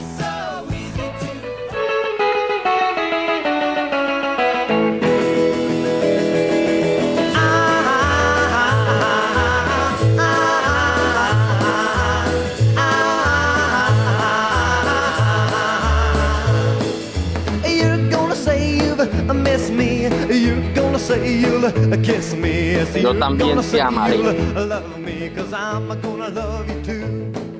I don't care what you told me. You're gonna say you'll hold me. Yes, you're gonna say you'll love me, cause I'm gonna love you too. After all, another fella took you. But Bueno, y para que vean la trascendencia de Bobby Holly, que un grupo ya mucho más eh, cercano a nosotros, Blondie sacó la misma versión. Y con eso vamos a rematar la selección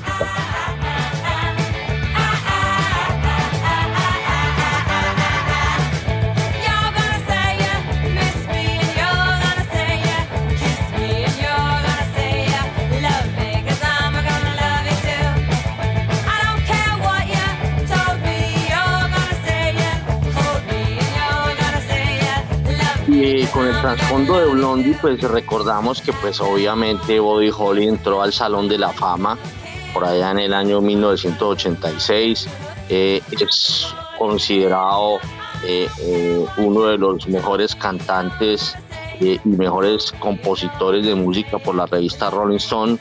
Eh, bueno, en fin, él murió, eh, como decíamos, al igual que eh, Richie Valens y David eh, eh, Bopper en eh, el 3 de febrero de 1959. Es decir, no habíamos llegado todavía a los 60 cuando Woody Holly em, fallece en ese accidente de avión que Don McLean lo denominó el día en que murió la música. Un día de estos le vamos a dedicar el programa a este día, a este fatídico día, el 3 de febrero del año 59. Y con esto damos fin a la arqueología musical de hoy, acá desde Barranquilla a las 7 y 11. Y eh, para, para cerrar el círculo, no sé si alguno de nuestros analistas eh, con el tema que ha sido el de, el de hoy, que es el de la eh, el planteamiento de, de, o más bien las declaraciones eh, que dio el presidente de la República, Gustavo Petro, a través de su cuenta Twitter, y lo mismo que la ministra de Minas y el, ministro de Hacienda, José Antonio Campo. A ver, eh, alguien, ¿alguien quiere hacer un comentario final? Eh, creo que estábamos pendientes de Guillermo Valencia para rematar. Sí, Héctor, el, tema que mencionó Diego sobre los Global Macrophones, eh, que son los responsables de lo que está pasando en Inglaterra o son los responsables de lo que está pasando con las monedas, eh, tanto emergentes como algunas monedas como el yen o, la libra esterlina. No estoy de acuerdo. Los Global Macro Funds pesan 200 billones de dólares. El mercado de bonos es del orden de 200 trillones. Los Global Macro Funds estaban casi muertos desde el 2008 al 2020. Los Global Macro Funds resucitan con la pandemia. ¿Por qué? Por la responsabilidad fiscal. ¿Por qué? Porque durante muchos años no se hizo lo que se tenía que hacer. Y hoy se está pasando la factura. A mí me queda muy en la mente el comentario que hizo José Miguel. Y es que José Miguel menciona que aún los fondos extranjeros no han salido. Si ese capital llega a salir, eso es un movimiento muy grande. Entonces, las crisis de monedas, porque estamos dentro de una crisis de monedas genérica, o sea, está pasando con el won coreano, que, es la moneda emergente más estable. Entonces, eso, es una crisis de monedas. Es como, como decirle en 1997 que la culpa de que el Thai Baht, que era la moneda en Tailandia, se devaluara, era de George Soros, porque él fue el que tomó esa posición y logró ver esa fragilidad. No, es de la responsabilidad fiscal que existió durante muchos años en Tailandia. Lo mismo está pasando en este instante. Se está cobrando la factura de algo que no hicimos por una década. Y fuera de eso, pues tomamos unas elecciones que crean mucho nerviosismo en este mandato. Entonces, e, eso es lo que estamos viviendo. Muy bien, son las 7 de la mañana y 13 minutos. Óigame, aquí me llegan comentarios, me da pena con Guillermo Valencia, pero es que a veces el tema de la arqueología musical eh, inunda eh, nuestro programa. Em, em, me escriben y dicen que esto, el, de, eh, el tema de American Pie, es el himno del hipismo eh, eh, y hablan de Don mm, mm, McLean. Y me llega otro comentario con relación a la arqueología musical, hablando de que este, este amor es extraño, que ha sido eh, tema de muchísimas películas de, que ha sacado Hollywood. Bueno, 7 de la mañana y 14 minutos. Vámonos con el corte de comerciales porque si no nos atrasamos. Corte de comerciales y ya regresamos.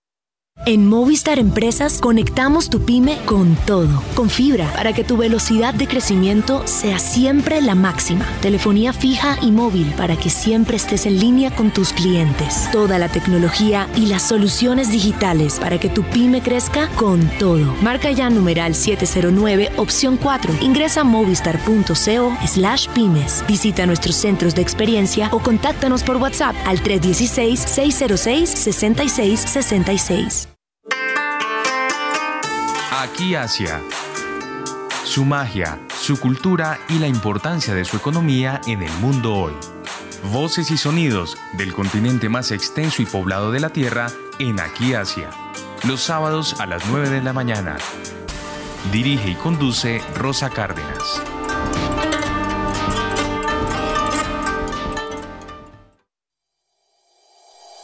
En Acciones y Valores, nuestra prioridad es construir la mejor versión de su futuro financiero. Por ello, creamos soluciones para cada uno de sus objetivos Descubra nuevas formas de ahorrar y simplifique todo desde el celular a través de inversiones digitales desde un peso.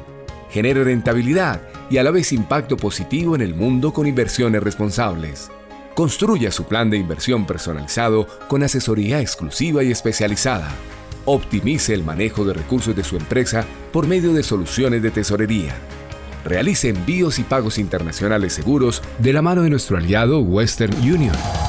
Es momento de crear metas juntos. Conozca la mejor forma de hacerlo. Contáctenos en www.axivalores.com o al WhatsApp 323-236-5222, vigilado y regulado por la Superintendencia Financiera de Colombia.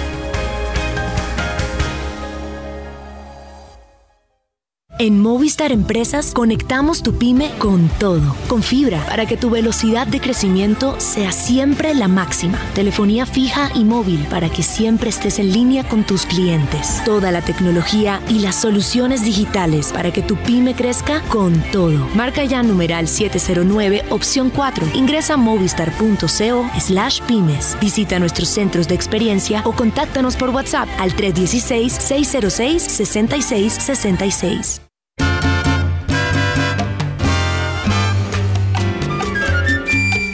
Caribe y Sol, viernes y sábados desde las 8 de la noche hasta que salga el sol.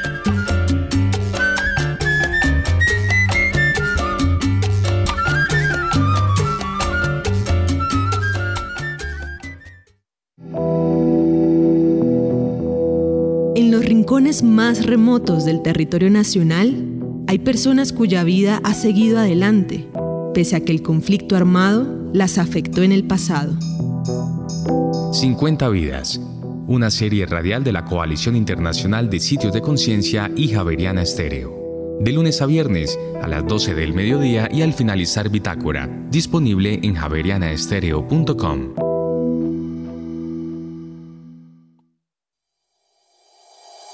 En Acciones y Valores, nuestra prioridad es construir la mejor versión de su futuro financiero. Por ello, creamos soluciones para cada uno de sus objetivos. Descubra nuevas formas de ahorrar y simplifique todo desde el celular a través de inversiones digitales desde un peso. Genere rentabilidad y a la vez impacto positivo en el mundo con inversiones responsables. Construya su plan de inversión personalizado con asesoría exclusiva y especializada. Optimice el manejo de recursos de su empresa por medio de soluciones de tesorería. Realice envíos y pagos internacionales seguros de la mano de nuestro aliado Western Union. Es momento de crear metas juntos. Conozca la mejor forma de hacerlo. Contáctenos en www.axivalores.com o al WhatsApp 323-236-5222, vigilado y regulado por la Superintendencia Financiera de Colombia.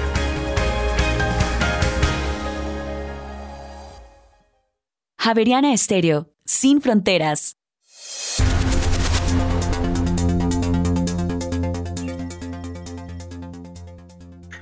En Colombia son las 7 de la mañana y 18 minutos. Continuamos en primera página radio. Hasta ahora el petróleo de referencia Brent llega a los 92 dólares con 75 centavos el barril, sube 0,4%, mientras que el WTI mantiene esta tendencia, se recupera 0,44% hasta ahora y ya llega a 84 dólares con 88 centavos el barril.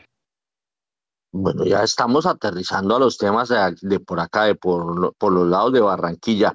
Pero eh, Diego Rodríguez está que, ay, que deme la palabra, deme la palabra. Bueno, le vamos a dar la palabra, pero tiene 30 segundos, Diego. Sí, Héctor, con relación al comentario de, de, lo, de lo de Guillermo y más que un rifirrafe ahí es, es aclarar lo siguiente. Los global, los global macro están hechos para aprovechar este tipo de oportunidades. Esto que está pasando no es culpa de ellos. Ellos están aprovechando una situación. Ahora, si el mundo y el gobierno no entiende esa situación, pues van a generar una catástrofe como la que ya están empezando a armar a través de las monedas y que se contagia en la renta fija eh, eh, global. Es supremamente peligroso no entender, así como lo dijo Guillermo, que son pequeños. Claro, ellos son pequeños en la cantidad de plata que administran, pero son gigantes en el nivel de exposición que tienen, porque esa plata que ellos manejan la, la, la apalancan eh, eh, muchas veces. Entonces, el tamaño y las posibilidades que tienen en este momento son bien importantes y el juego está muy a favor en este momento de ellos, muy a favor, Héctor. Entonces, nos pueden crear una complicación muy fuerte, como la que está diciendo José Miguel, y es que si el nivel de tasas de interés llega a niveles de generar una toma de pérdidas por parte de los inversionistas internacionales, o del mismo eh, eh, eh, jugador local, pues imagínense a dónde nos pueden llevar el peso. Entonces, esto, es una situación muy seria y creo que, no hay que estar cerrados a la banda de tratar de entender el mecanismo, cómo funciona el mercado de derivados y especialmente estos fondos global macro y especulativos. Bueno, muy bien, son las 7 de la mañana y 20 minutos y nos vamos acá por estos lados. Ya veo que Barranquilla, yo no conocía Barranquilla, les voy a confesar a todos los oyentes, me van a jalar las orejas y me van a pellizcar, pero Barranquilla no la conocía. La verdad, una ciudad muy pujante, se ve que eh, por lo menos las calles son muchísimo mejor que las bogotanas, ¿no?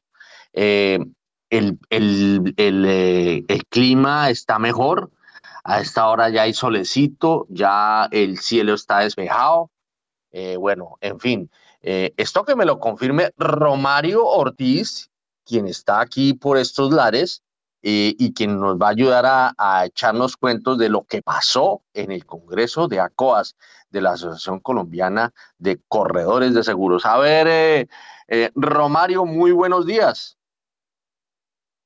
Muy buenos días, Héctor, para usted y para todos los oyentes de primera página. Pues bueno, por acá, por mi casa, hay todavía un poco de, de nubarrones que me tienen con miedo porque en Barranquilla hace sol y a los 40 segundos está lloviendo. Entonces aquí no hay que, que dejarse llevar porque hace sol o que está, que está el día despejado. No, no se preocupe que en unos, unos instantes puede llover.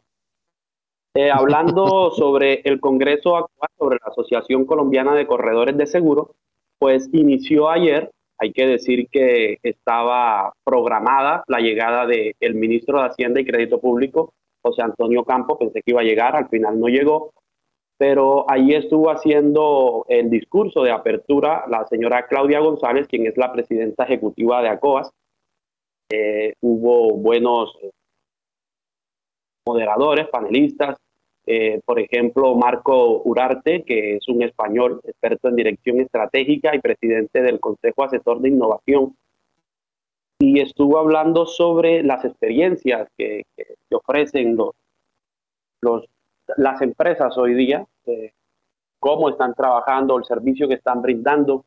Eh, usted creo que tuvo la oportunidad de ver eh, la última exposición, que fue la de Gabriel Vallejo, ahí estuvo hablando sobre un tema muy parecido, la, la experiencia que brindan las empresas en Colombia sobre al, al, usuario, al cliente y las diferencias que hay entre, en, entre las empresas colombianas y las empresas de otros países. Comentaba un ejemplo de un hotel en Milán. Pero mire, hay unos datos eh, que dejó José David Telles, quien es médico psiquiatra de la Universidad Nacional, nos hablaba del el suicidio en menores, de, de los 7 y 14 años, llegan por lo menos 10 casos de suicidio a la Clínica Colombia, que es la donde él trabaja, y es una cifra preocupante, sobre todo después de haber salido de la coyuntura de la pandemia. Y nos daba los resultados de un estudio que demuestra que el uso de pantallas en niños por más de 6 horas causa depresión en el menor. Es un tema bastante preocupante, sobre todo teniendo en cuenta que hoy los padres de los niños, eh, como para calmarle el berrinche, utilizan eh, equipos electrónicos. Para hoy, ¿qué tenemos, Héctor? Eh, hoy estará el superintendente financiero de Colombia, Jorge Castaño. Esto será a las 9 de la mañana, espero verlo por allá. Y luego habrá un conversatorio de sostenibilidad y sustentabilidad de las empresas y el aporte industrial eh, a las aseguradoras. También estará eh, las transiciones de Colombia, retos y oportunidades, a cargo de Mauricio Cárdenas Santamaría, quien fue ministro de Hacienda entre el 2012 y 2018. Y por último estará cerrando eh, Alberto Crossway eh, con una conferencia titulada La nueva realidad de ventas. Muy bien, Romario, pues mm, eh, pues espero que, espero que su, eh, que su vaticinio en materia de clima no vaya a resultar, ¿no? Porque me dicen que cuando, que cuando llueve aquí por Barranquilla, eh, pues se presentan unos arroyos, las calles se vuelven arroyos, ¿no? Bueno, eso, bueno, eso usted lo sabe más que yo. A ver, descríbanos cómo es eso, Romario.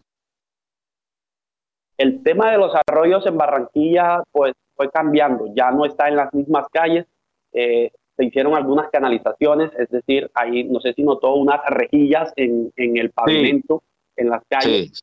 Bueno, por allí mm. se va, cuando llueve, eso, eso, esas rejillas están instaladas en los lugares donde históricamente siempre hubo arroyos, pero esas aguas entonces salen a otras calles, es decir, se trasladaron los arroyos a las calles. Entonces, las vías donde antes eh, estaban los arroyos ya no están, están en otra.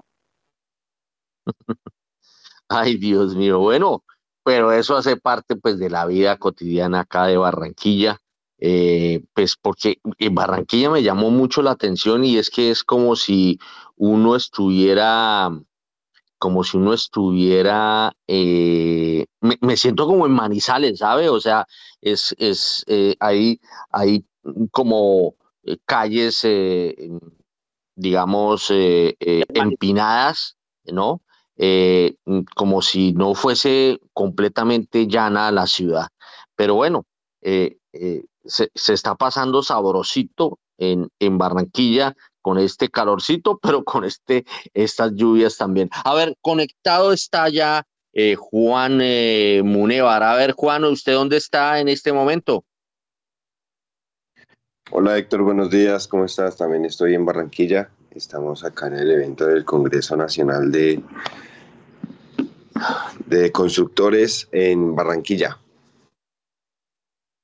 Pero esa voz suya me tiene preocupado, hermano. Bueno, a ver, cuéntenos cuentos.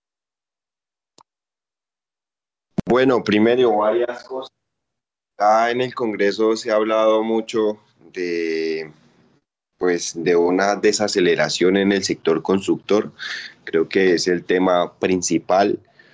Eh, por dos razones. Primero, eh, por un lado, la inflación y los altos costos en los insumos para la construcción vienen afectando el sector. Se habla de un 8,6% en el alza de los insumos para la construcción lo que podría llegar a afectar seriamente en el próximo año eh, el proyecto o los proyectos para el desarrollo de los, de los del sector de la infraestructura. Entonces, en ese sentido, se habla, por una parte, desde la Superintendencia Financiera de posibles eh, medidas para poder seguir financiando los proyectos de la infraestructura para que no sigan afectando eh, la inversión y no haya una desaceleración tan fuerte. Por un lado, el superintendente financiero habló de unas medidas que podrían eh, no afectar tanto el sector financiero que tiene que ver con los fondos de inmobiliarios y los fondos de capital. Es decir, estos fondos podrían llegar a ser los salvavidas el próximo año para no tener una, un frenón en la economía de en la producción de la economía de la infraestructura, Héctor. En el sector de la construcción. ¿Sí? Sí. Sí, se trata de unos fondos que posiblemente tengan unas, unas inversiones fundamentales con unas, unas menores tasas de interés que sigan financiando tanto para los productores como, como para los compradores eh, los proyectos en la construcción a largo plazo. Estos, eh, el superintendente financiero era muy claro y hablaba dentro del Congreso que seguramente el próximo año va a haber un, un, una, un, parón dentro de, dentro de este sector. Sin embargo, él hablaba que como estos proyectos son a largo plazo, seguramente eh, en un promedio de dos años se volverá a reactivar con diferentes tasas de interés y con unas condiciones de inflación diferentes para que siga eh, continuando crecimiento del PIB en Colombia.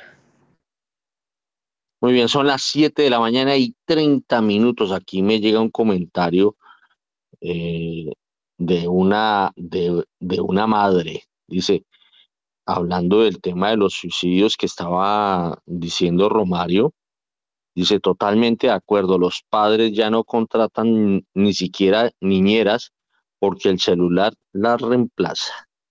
Bueno, 7 de la mañana y 30 minutos. A las 7 y 30, vámonos con los tres pegaditos.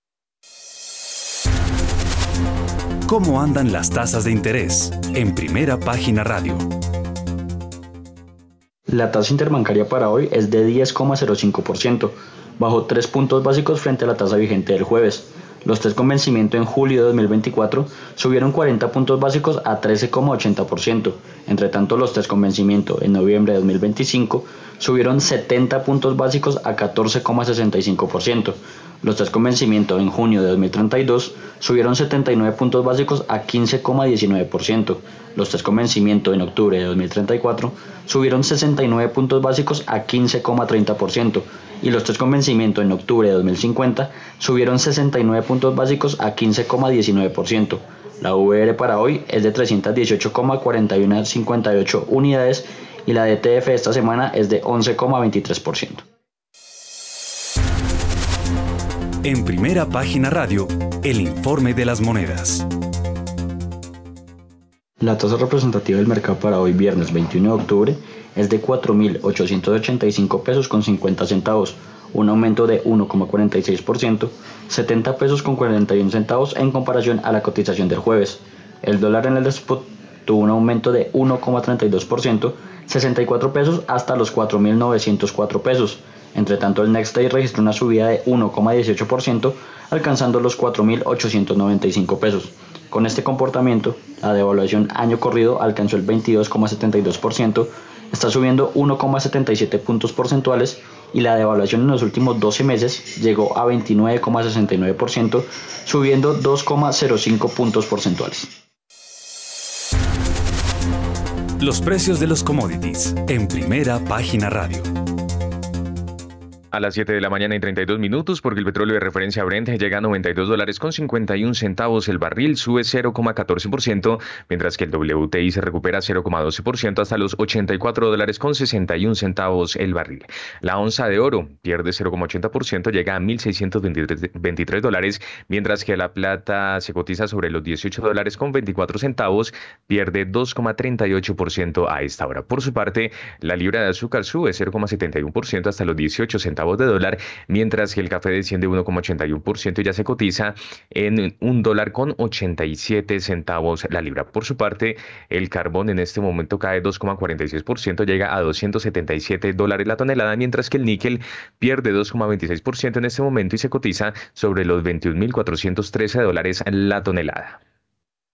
Son las 7 de la mañana y 33 minutos y ahorita va a venirse con tengo entendido que con invitado y con un rollo muy bueno, Héctor Mario Rodríguez. Pero antes de irnos con él, vámonos con Diego Rodríguez para que nos ayude a mirar un poco eh, estos datos, estos indicadores y cómo pinta el dólar, cómo pinta el dólar para hoy.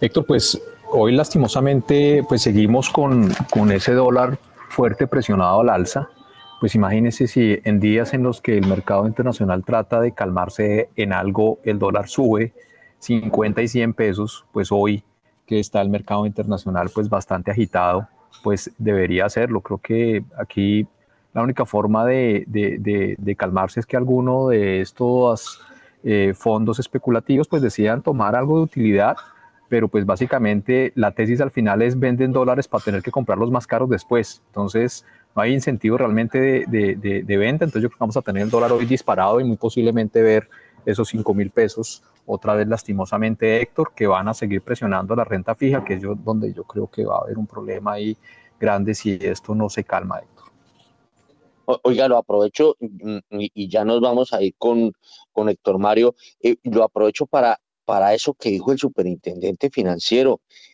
Eh, ¿Qué es esto de que puede ser una buena salida? Que puede ser una, una salida lo de lo de acudir a los fondos de capital privado para ayudar a financiar mucho tema inmobiliario.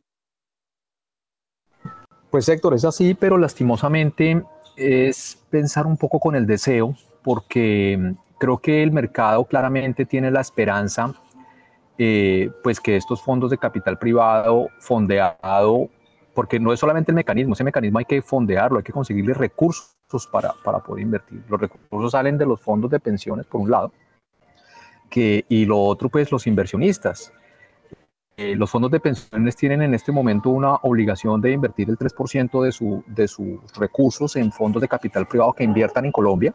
Ahí hay algo de plata que mandatoriamente está para hacerse, pero el resto de capitales pues hasta que no vean Colombia como una oportunidad, pues va a ser difícil conseguir capital para esos fondos. Entonces vuelve lo mismo, si el tipo de cambio no se estabiliza, por lo tanto que la renta fija se estabilice, pues va a ser muy difícil atraer inversionistas que quieran estar en Colombia, porque cada día que el dólar se sube, en vez de ser una oportunidad para invertir en el país, lo que está generando cada vez es más y más y más miedo. Entonces es una ecuación difícil. Ahí por el momento existe, pero pues es una emoción, pues un, anhelo que quisiera eh, eh, el súper, pero materializarlo pues, necesitamos un tipo de cambio estable.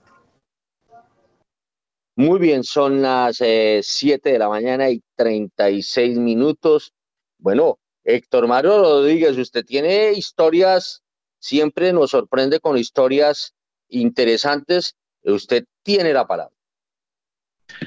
Mil gracias, don Héctor Hernández. Eh, bienvenidos otra vez a Primera Página Radio. Bueno, la noticia es la siguiente. Hoy tiene em, un lugar una decisión muy importante en la Superintendencia de Sociedades. Esto tiene que ver con el famoso proceso judicial por la intervención que ya lleva 14 años llevamos en esta historia de DMG, ¿no? Usted recuerda que hubo una famosa devolución de ahorros a un, poquito de gente con planchas, con televisores, con eh, artefactos que habían quedado de la liquidación de DMG y el grueso de la plata anda por ahí volando 14 años pasando de mano en mano y en líos inimaginables. Ese es el famoso caso de David Murcia, quien hoy está en una cárcel en Colombia, estuvo preso en Estados Unidos, ya está aquí pagando otra condena en Colombia. Eh, DMG fue intervenido el 19 de noviembre de 2008 y pues eh, eh, hubo necesidad de intervenirla para meterse en eh, el proceso de liquidación en donde hubo el nombramiento de la famosa liquidadora María Mercedes Perry Ferreira. Como nuestros oyentes han sido testigos, en los últimos tiempos hemos contado muchos capítulos de lo que ha venido sucediendo con este famoso que ya lo llaman el cartel de las liquidaciones en las super sociedades, en donde la plata no se devuelve, interbolsas, libranzas, todo lo que ustedes quieran de los famosos casos, pero hay un poco de bienes, los que alguien llama bienes de nadie, que pasan de mano en mano, tratan de, de, venderse, se venden. Bueno, hay gente que se queda con ese dinero. Pues resulta que eso está pasando con DMG, ha sido muy publicitado, pero hoy como digo, hay una audiencia en la que tiene que resolverse si se remueve o no. Hay un famoso incidente de remoción que debe decidirse en el proceso judicial por la intervención de DMG.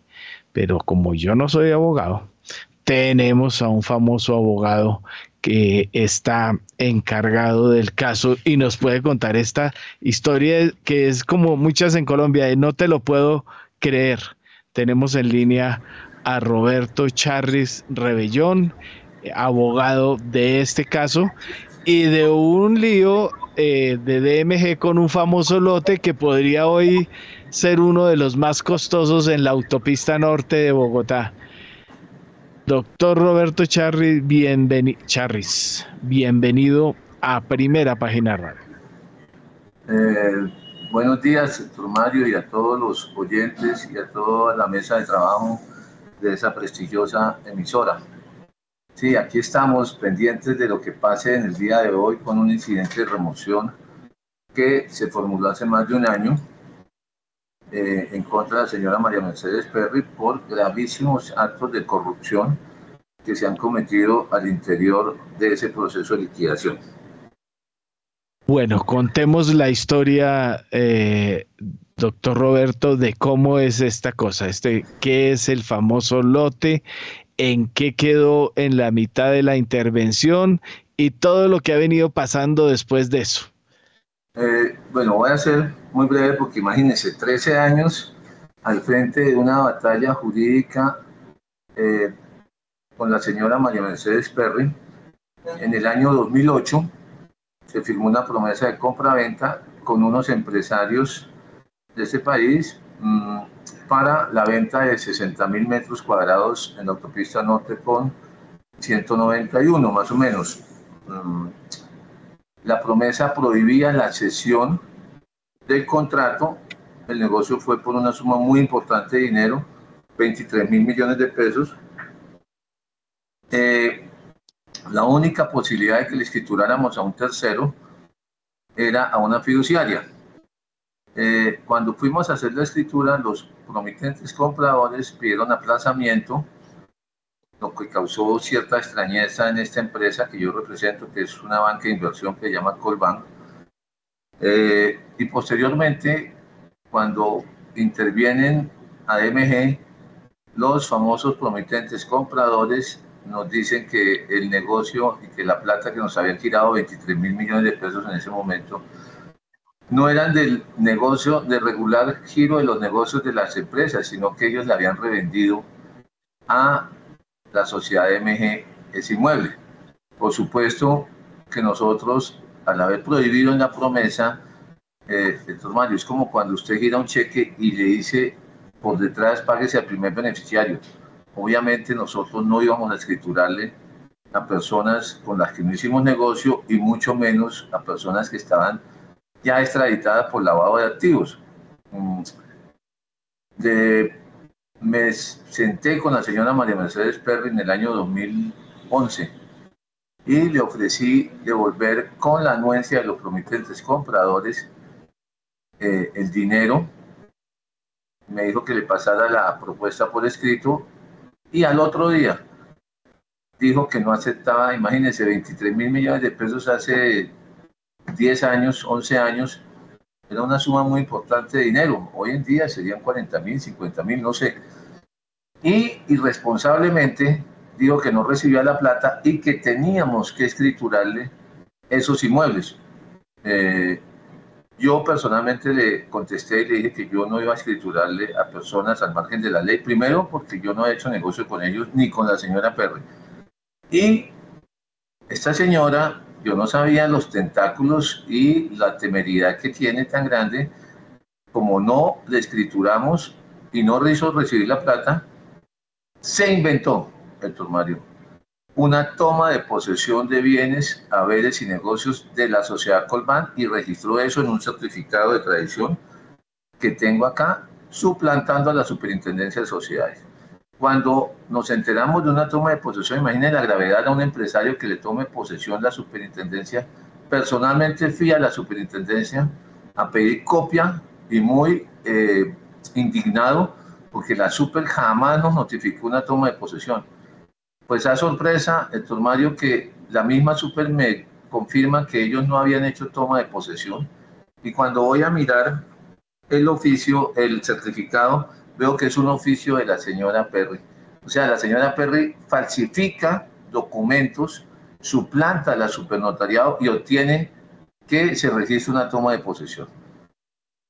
Cuando yo me di cuenta, la señora Perry va y cancela la toma de posesión, pero se inventa unos embargos en las anotaciones 14 y 15 de ese certificado de un, de un inmueble de 27 mil metros cuadrados más o menos. Mm, esos embargos también fueron producto de las conductas delictivas de esta señora.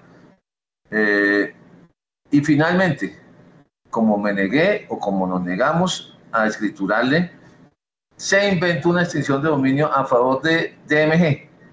No, y, la, y así lo hizo la Superintendencia de Sociedades. Emitió un auto donde ordena que se extinga el dominio a favor de DMG. No, en la historia de Colombia no hay un antecedente similar de que una extinción de dominio pase a favor de un particular. Pero lo más grave de todo es que la señora Perry para esa época también era la liquidadora de la Dirección Nacional de Estupefacientes. Y yo le puse en conocimiento al superintendente de sociedades en el año 2014 la, el conflicto de intereses que tenía la señora Perry, porque los bienes de David Murcia los estaban persiguiendo los acreedores de DMG, pero a su vez, como era un proceso de extinción de dominio, también la Dirección Nacional de Estupefacientes estaba persiguiendo sus bienes. Finalmente, le adjudicaron unos bienes a la nación de David Murcia y la señora Perry, desleal con la Dirección Nacional de Estupefacientes de la cual era liquidadora, termina entutelando a la sala de extinción de dominio y brava porque no le entregaron a MG porque era su sociedad de bolsillo como la ha manejado desde que la nombraron. Ella no pasa reportes, ella, ¿dónde está? Solo ha entregado 200 mil millones de pesos de más de 3 billones que se, que se retuvieron, que decían que tenía DMG. Entonces, esto es muy grave. La superintendencia de sociedades ha permitido y ha consentido que esta señora falsifique documentos, incurra en conductas punibles y ahí están, le están dando más liquidaciones cada vez más o sea, yo puedo decir que es la mayor delincuente de cuello blanco que está en el país. Y no la toca nadie. Tiene ocho denuncias penales. Por fin, un fiscal la llamó a juicio por el caso de la Dirección Nacional de Estupefacientes, tan nombrado en estos días por el presidente. Está llamada por corrupción, por haber entregado, había un conflicto de intereses también, y le entregó contratos a una empresa donde ella era miembro de la Junta Directiva. Está llamada a juicio por el juzgado décimo penal del circuito de Bogotá.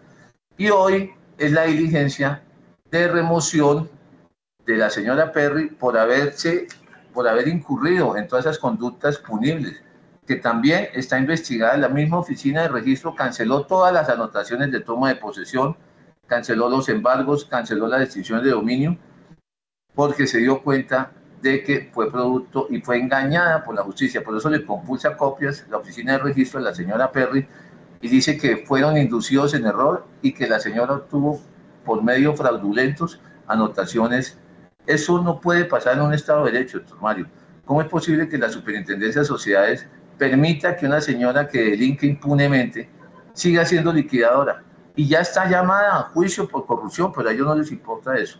Y además, ¿cómo es posible que interpongan tutelas contra la, contra la supernotariado porque cancelaron una extinción de dominio a favor de un particular. Se pusieron bravísimos los de la super, entutelaron a la supernotariado, obviamente le negaron la tutela.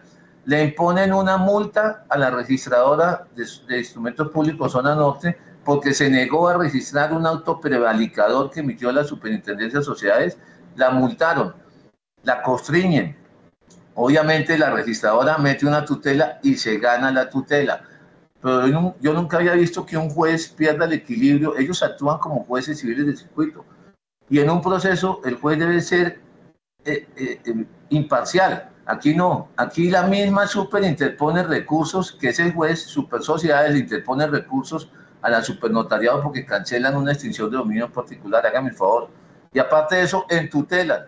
Y después constriñen y le meten una multa abusando de su poder jurisdiccional que yo creo que esa ley 1116, si tuvo algún espíritu de agilizar algo, lo que hizo fue empoderar a unos funcionarios en procesos de única instancia, que no son ni siquiera ni han administrado justicia un solo día de su vida, llega el superintendente, nombra a sus amigos, que no son jueces, es que para hacer, para, para hacer procesos de liquidación de unas magnitudes tan grandes, tenían que tener por lo menos eh, el, el, el por lo menos equipararse a un magistrado de la sala civil.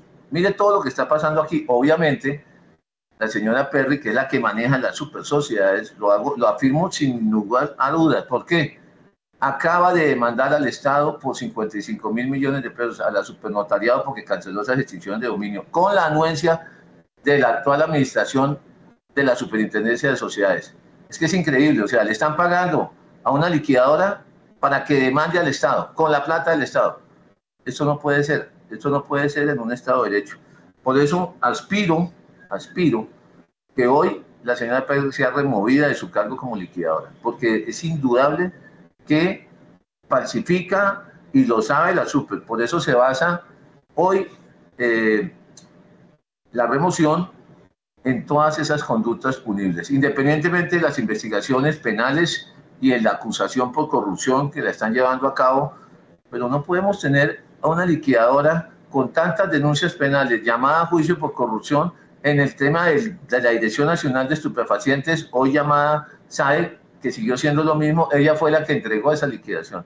Y por eso está llamada a juicio, pero la superintendencia permite y autoriza que la señora Perry demande al Estado, siendo funcionaria del Estado.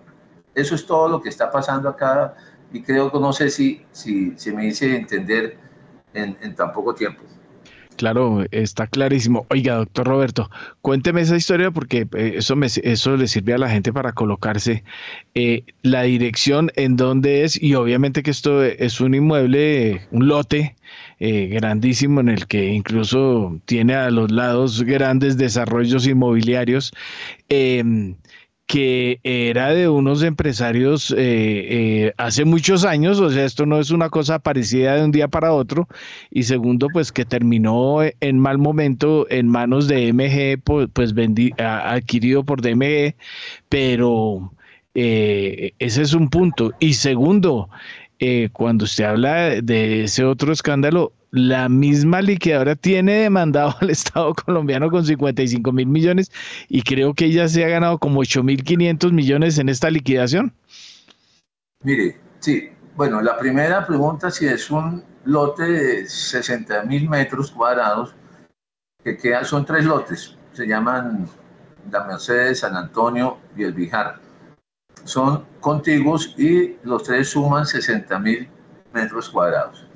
Eh, la señora Perry, desde un principio, tuvo una obsesión desmedida. Quién sabe con qué fines oscuros de apropiarse de ese lote. Cuando rechazó, tengo las pruebas, doctor Mario, yo no afirmo nada de lo que no tenga documental y probado, tengo la carta de ofrecimiento y aquí las reales víctimas volvió a victimizarlas esta señora porque no recibió los 23 mil millones de pesos que ya tendría que haber distribuido. Entonces, con la anuencia de las super sociedades, se inventan una extinción de dominio a favor de un particular. Hágame favor porque yo no les iba a escriturar. Y si no hay escritura, no hay título. Y sin ese título no puede registrar la propiedad. Y entonces se inventa una extinción de dominio que nos acabó, ¿no? Es que una extinción de dominio es lo más grave que le puede pasar a un empresario.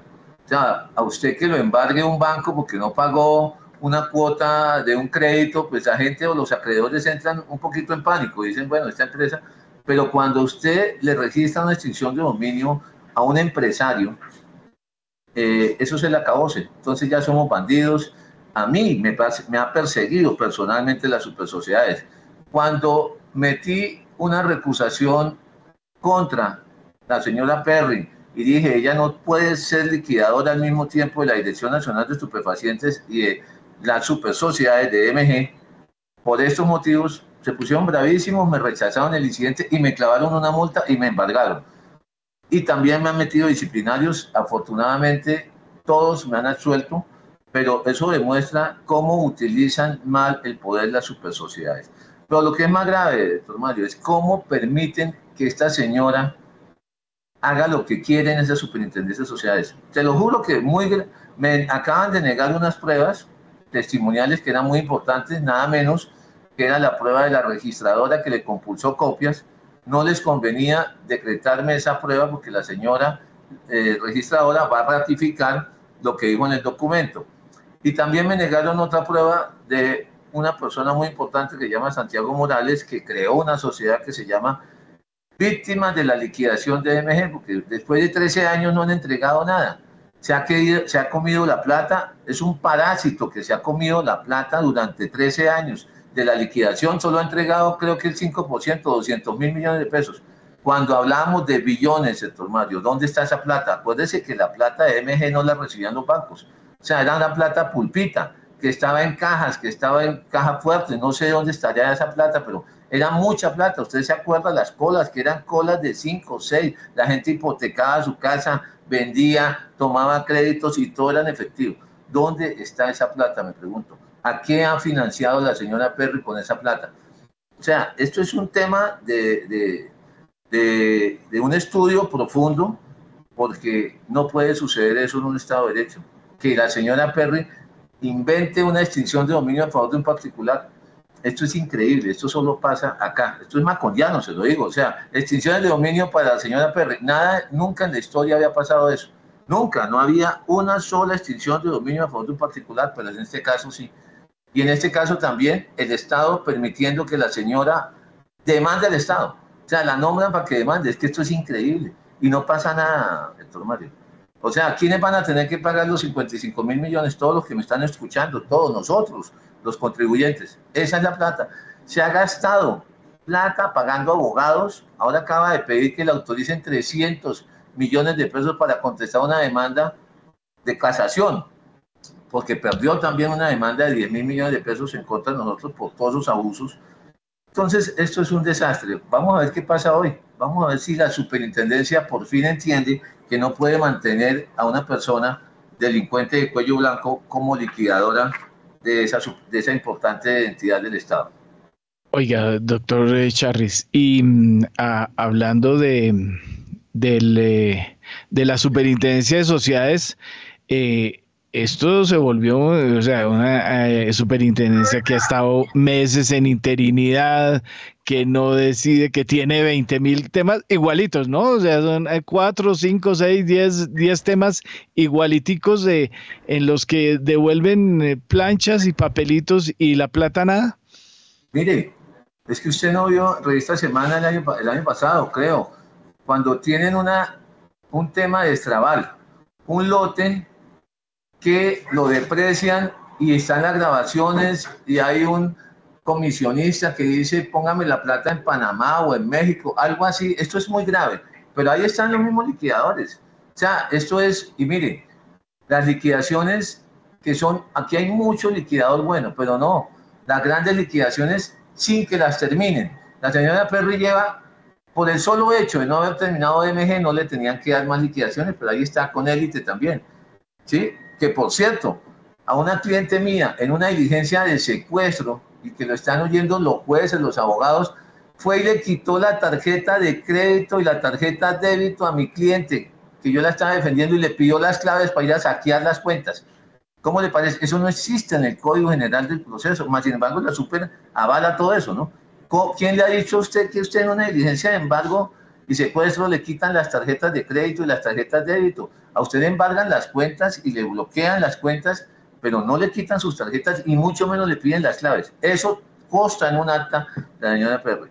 Pero lo más grave de todo, Mario, sabiendo, y el presidente Petro, ojalá esté escuchando, que está hablando de que la corrupción más grande que pasó en el país fue con lo de la SAE, pero eso no es de ahora, y él está diciendo precisamente hay que remitirnos a lo pasado quién era la liquidadora, la señora María Mercedes Perry, y quién está llamada por corrupción de ese caso tan delicado, la señora María Mercedes Perry, juzgado décimo, está llamada a juicio ya.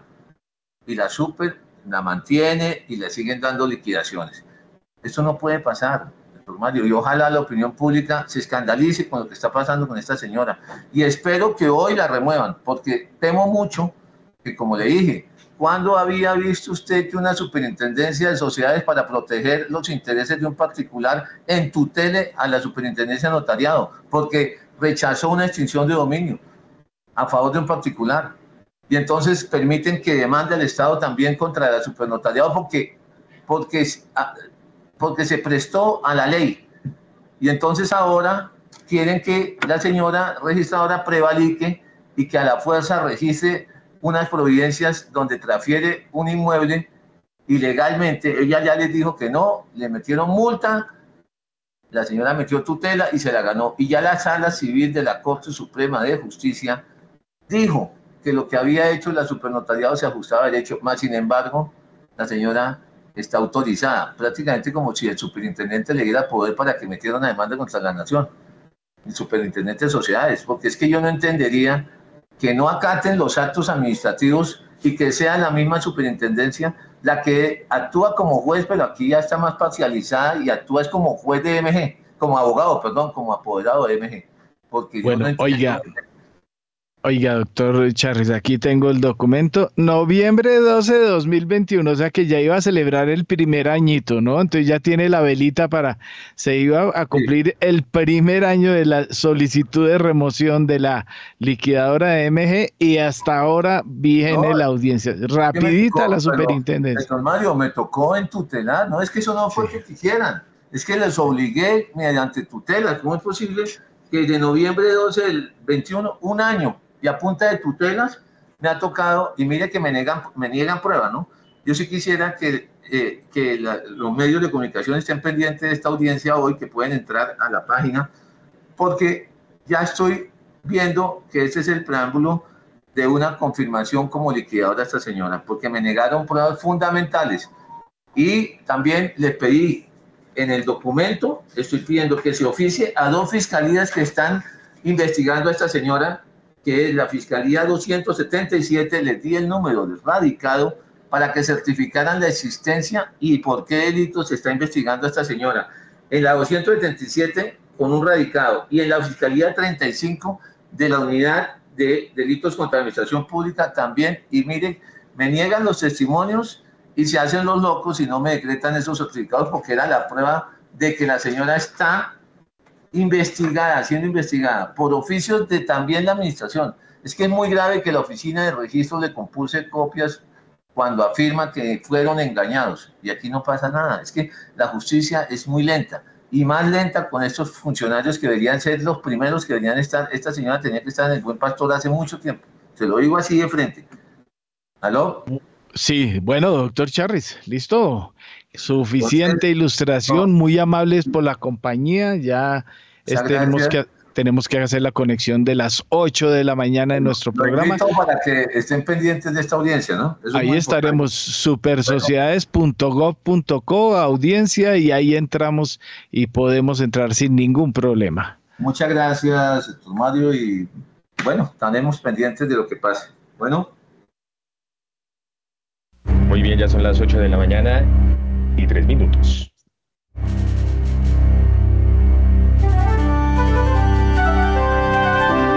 91.9 Javeriana Estéreo, Bogotá. HJKZ. 45 años. Sin fronteras.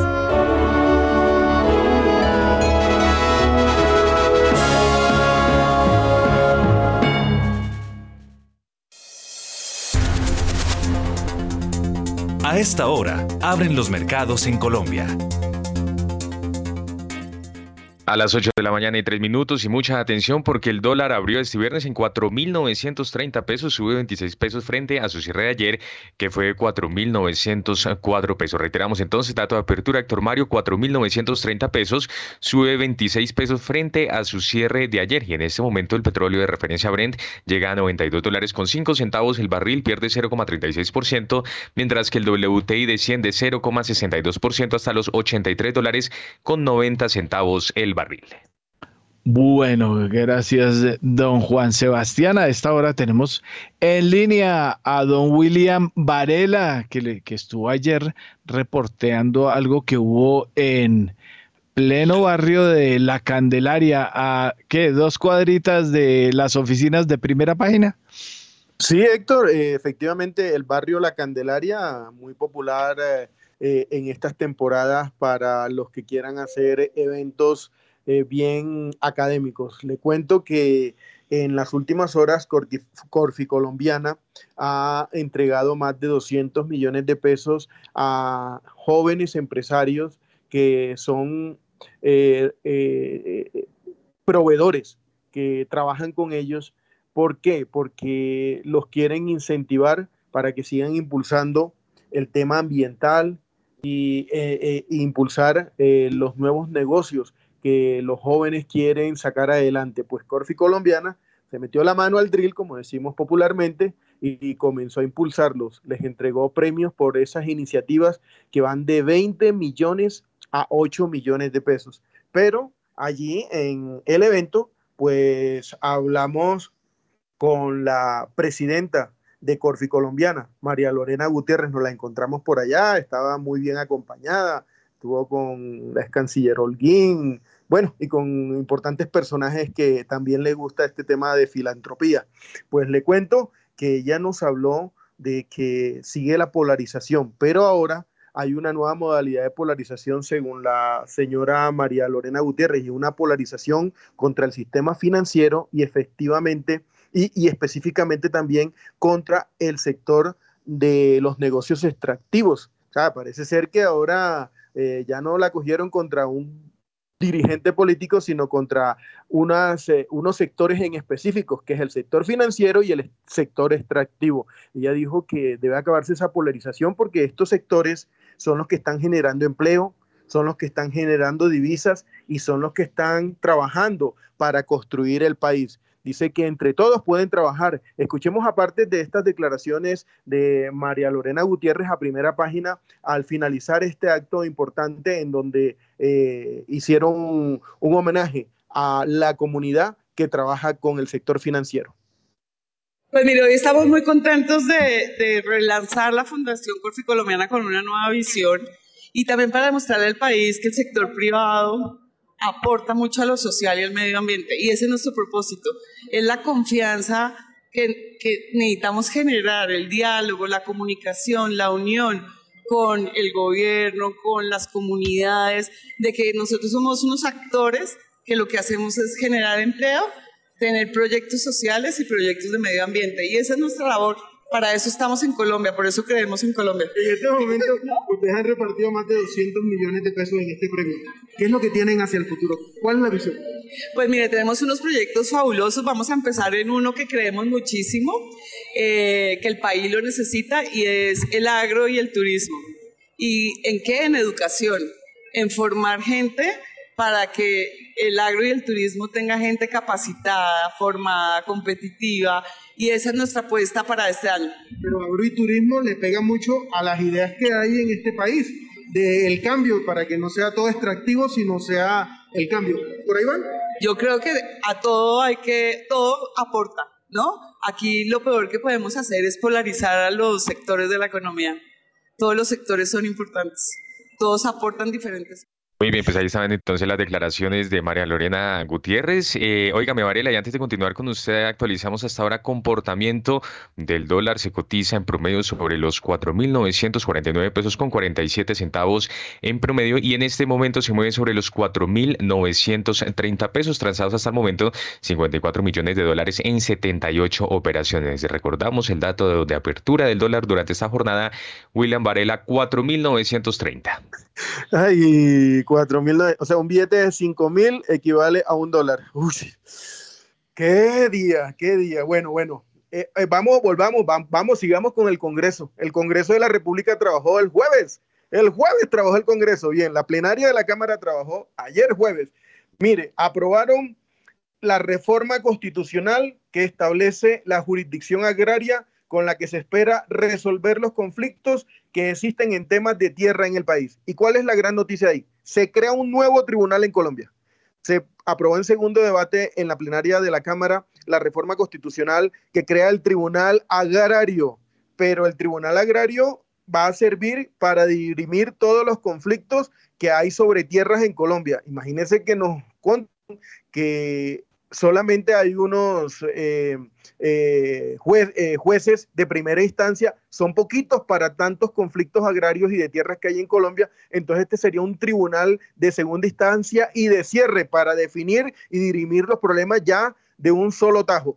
ayer se dieron dos debates importantes. El Partido Liberal quería quería el Partido Liberal que estos jueces agrarios también manejaran los temas ambientales, pero no le concedieron esta propuesta que presentó el, el, representante de la Cámara Lozada, pero ellos están allí metiendo, tratando de meter que los nuevos magistrados agrarios también tengan injerencia en temas ambientales. Otra discusión fue que los magistrados que se elijan no estén a cargo de los congresistas, porque sería nuevamente lo mismo de siempre. Van al Capitolio, se hacen elegir por los congresistas y después tienen que pagarle los favores los magistrados. Entonces, este es el debate. Escuchemos a Caterín Jubinao, quien explicó por qué no es importante, eh, no es clave que en esta reforma agraria o en esta reforma se quiera se quiera poner a los congresistas a elegir magistrados. Escuchemos lo que dijo y la pelea que se dio sobre ese tema de magistrados agrarios a esta plenaria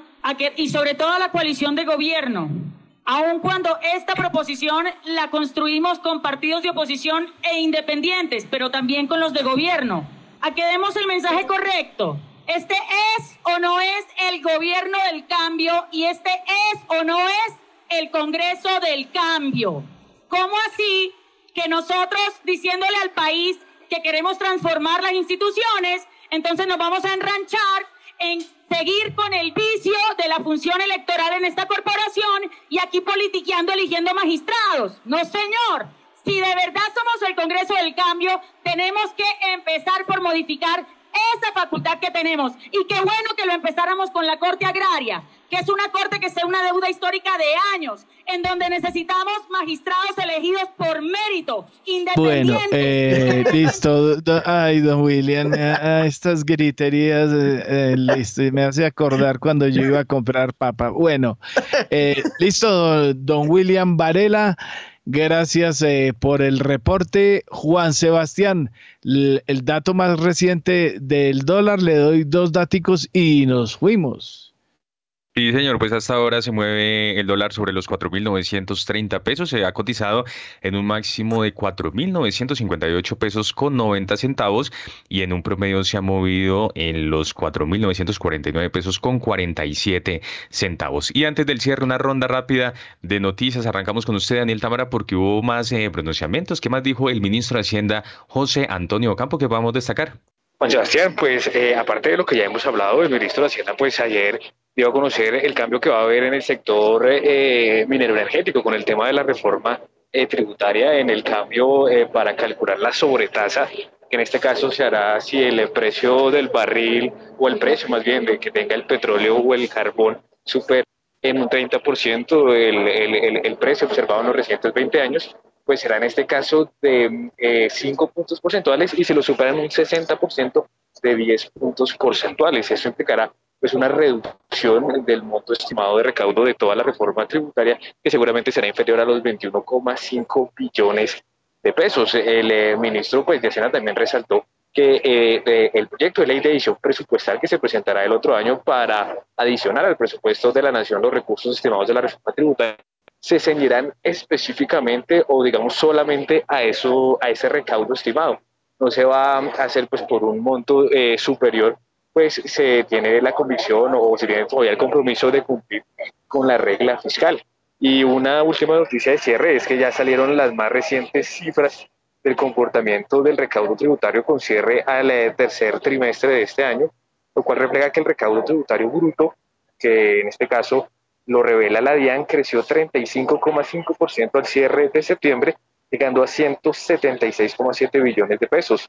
En el mismo periodo del año pasado, pues el saldo había sido de 130,3 billones de pesos. Gracias, Daniel Tamara, por su completa información. 8 de la mañana y 14 minutos. Y en otro punto está Daniela Tobón, porque hay información, Daniela, que tiene que ver con la central hidroeléctrica Hidroituango. ¿Cuáles son los detalles?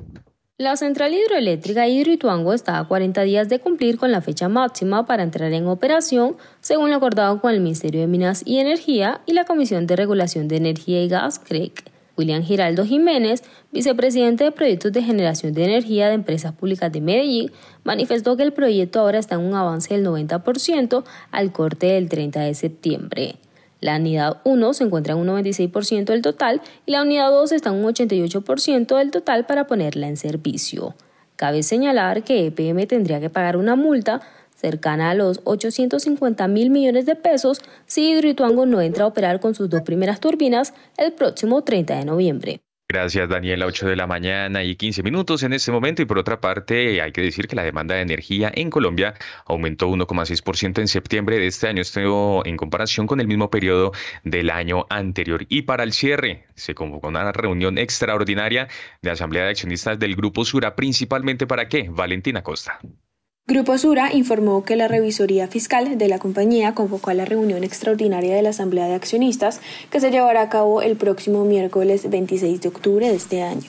La solicitud fue hecha por los accionistas de JGDB Holding y Nugil a la revisoría fiscal de la compañía y tiene como fin la evaluación y decisión acerca de potenciales conflictos de interés que los miembros de la Junta Directiva de Grupo Sura hayan revelado en el contexto de la oferta pública de adquisición formulada por International Holding Company por las acciones de Grupo Nutresa. Gracias, Valentina. Y para el cierre, la Superintendencia Financiera autorizó la emisión de bonos del BBVA Colombia con un cupo hasta por 3 billones de pesos, esto a 5 años. Y Cimentos Argos podrá realizar operaciones de crédito con Natixis hasta por 100 millones de dólares. Y de esa manera llegamos entonces al final de esta emisión. A ustedes muchas gracias por haber estado con nosotros.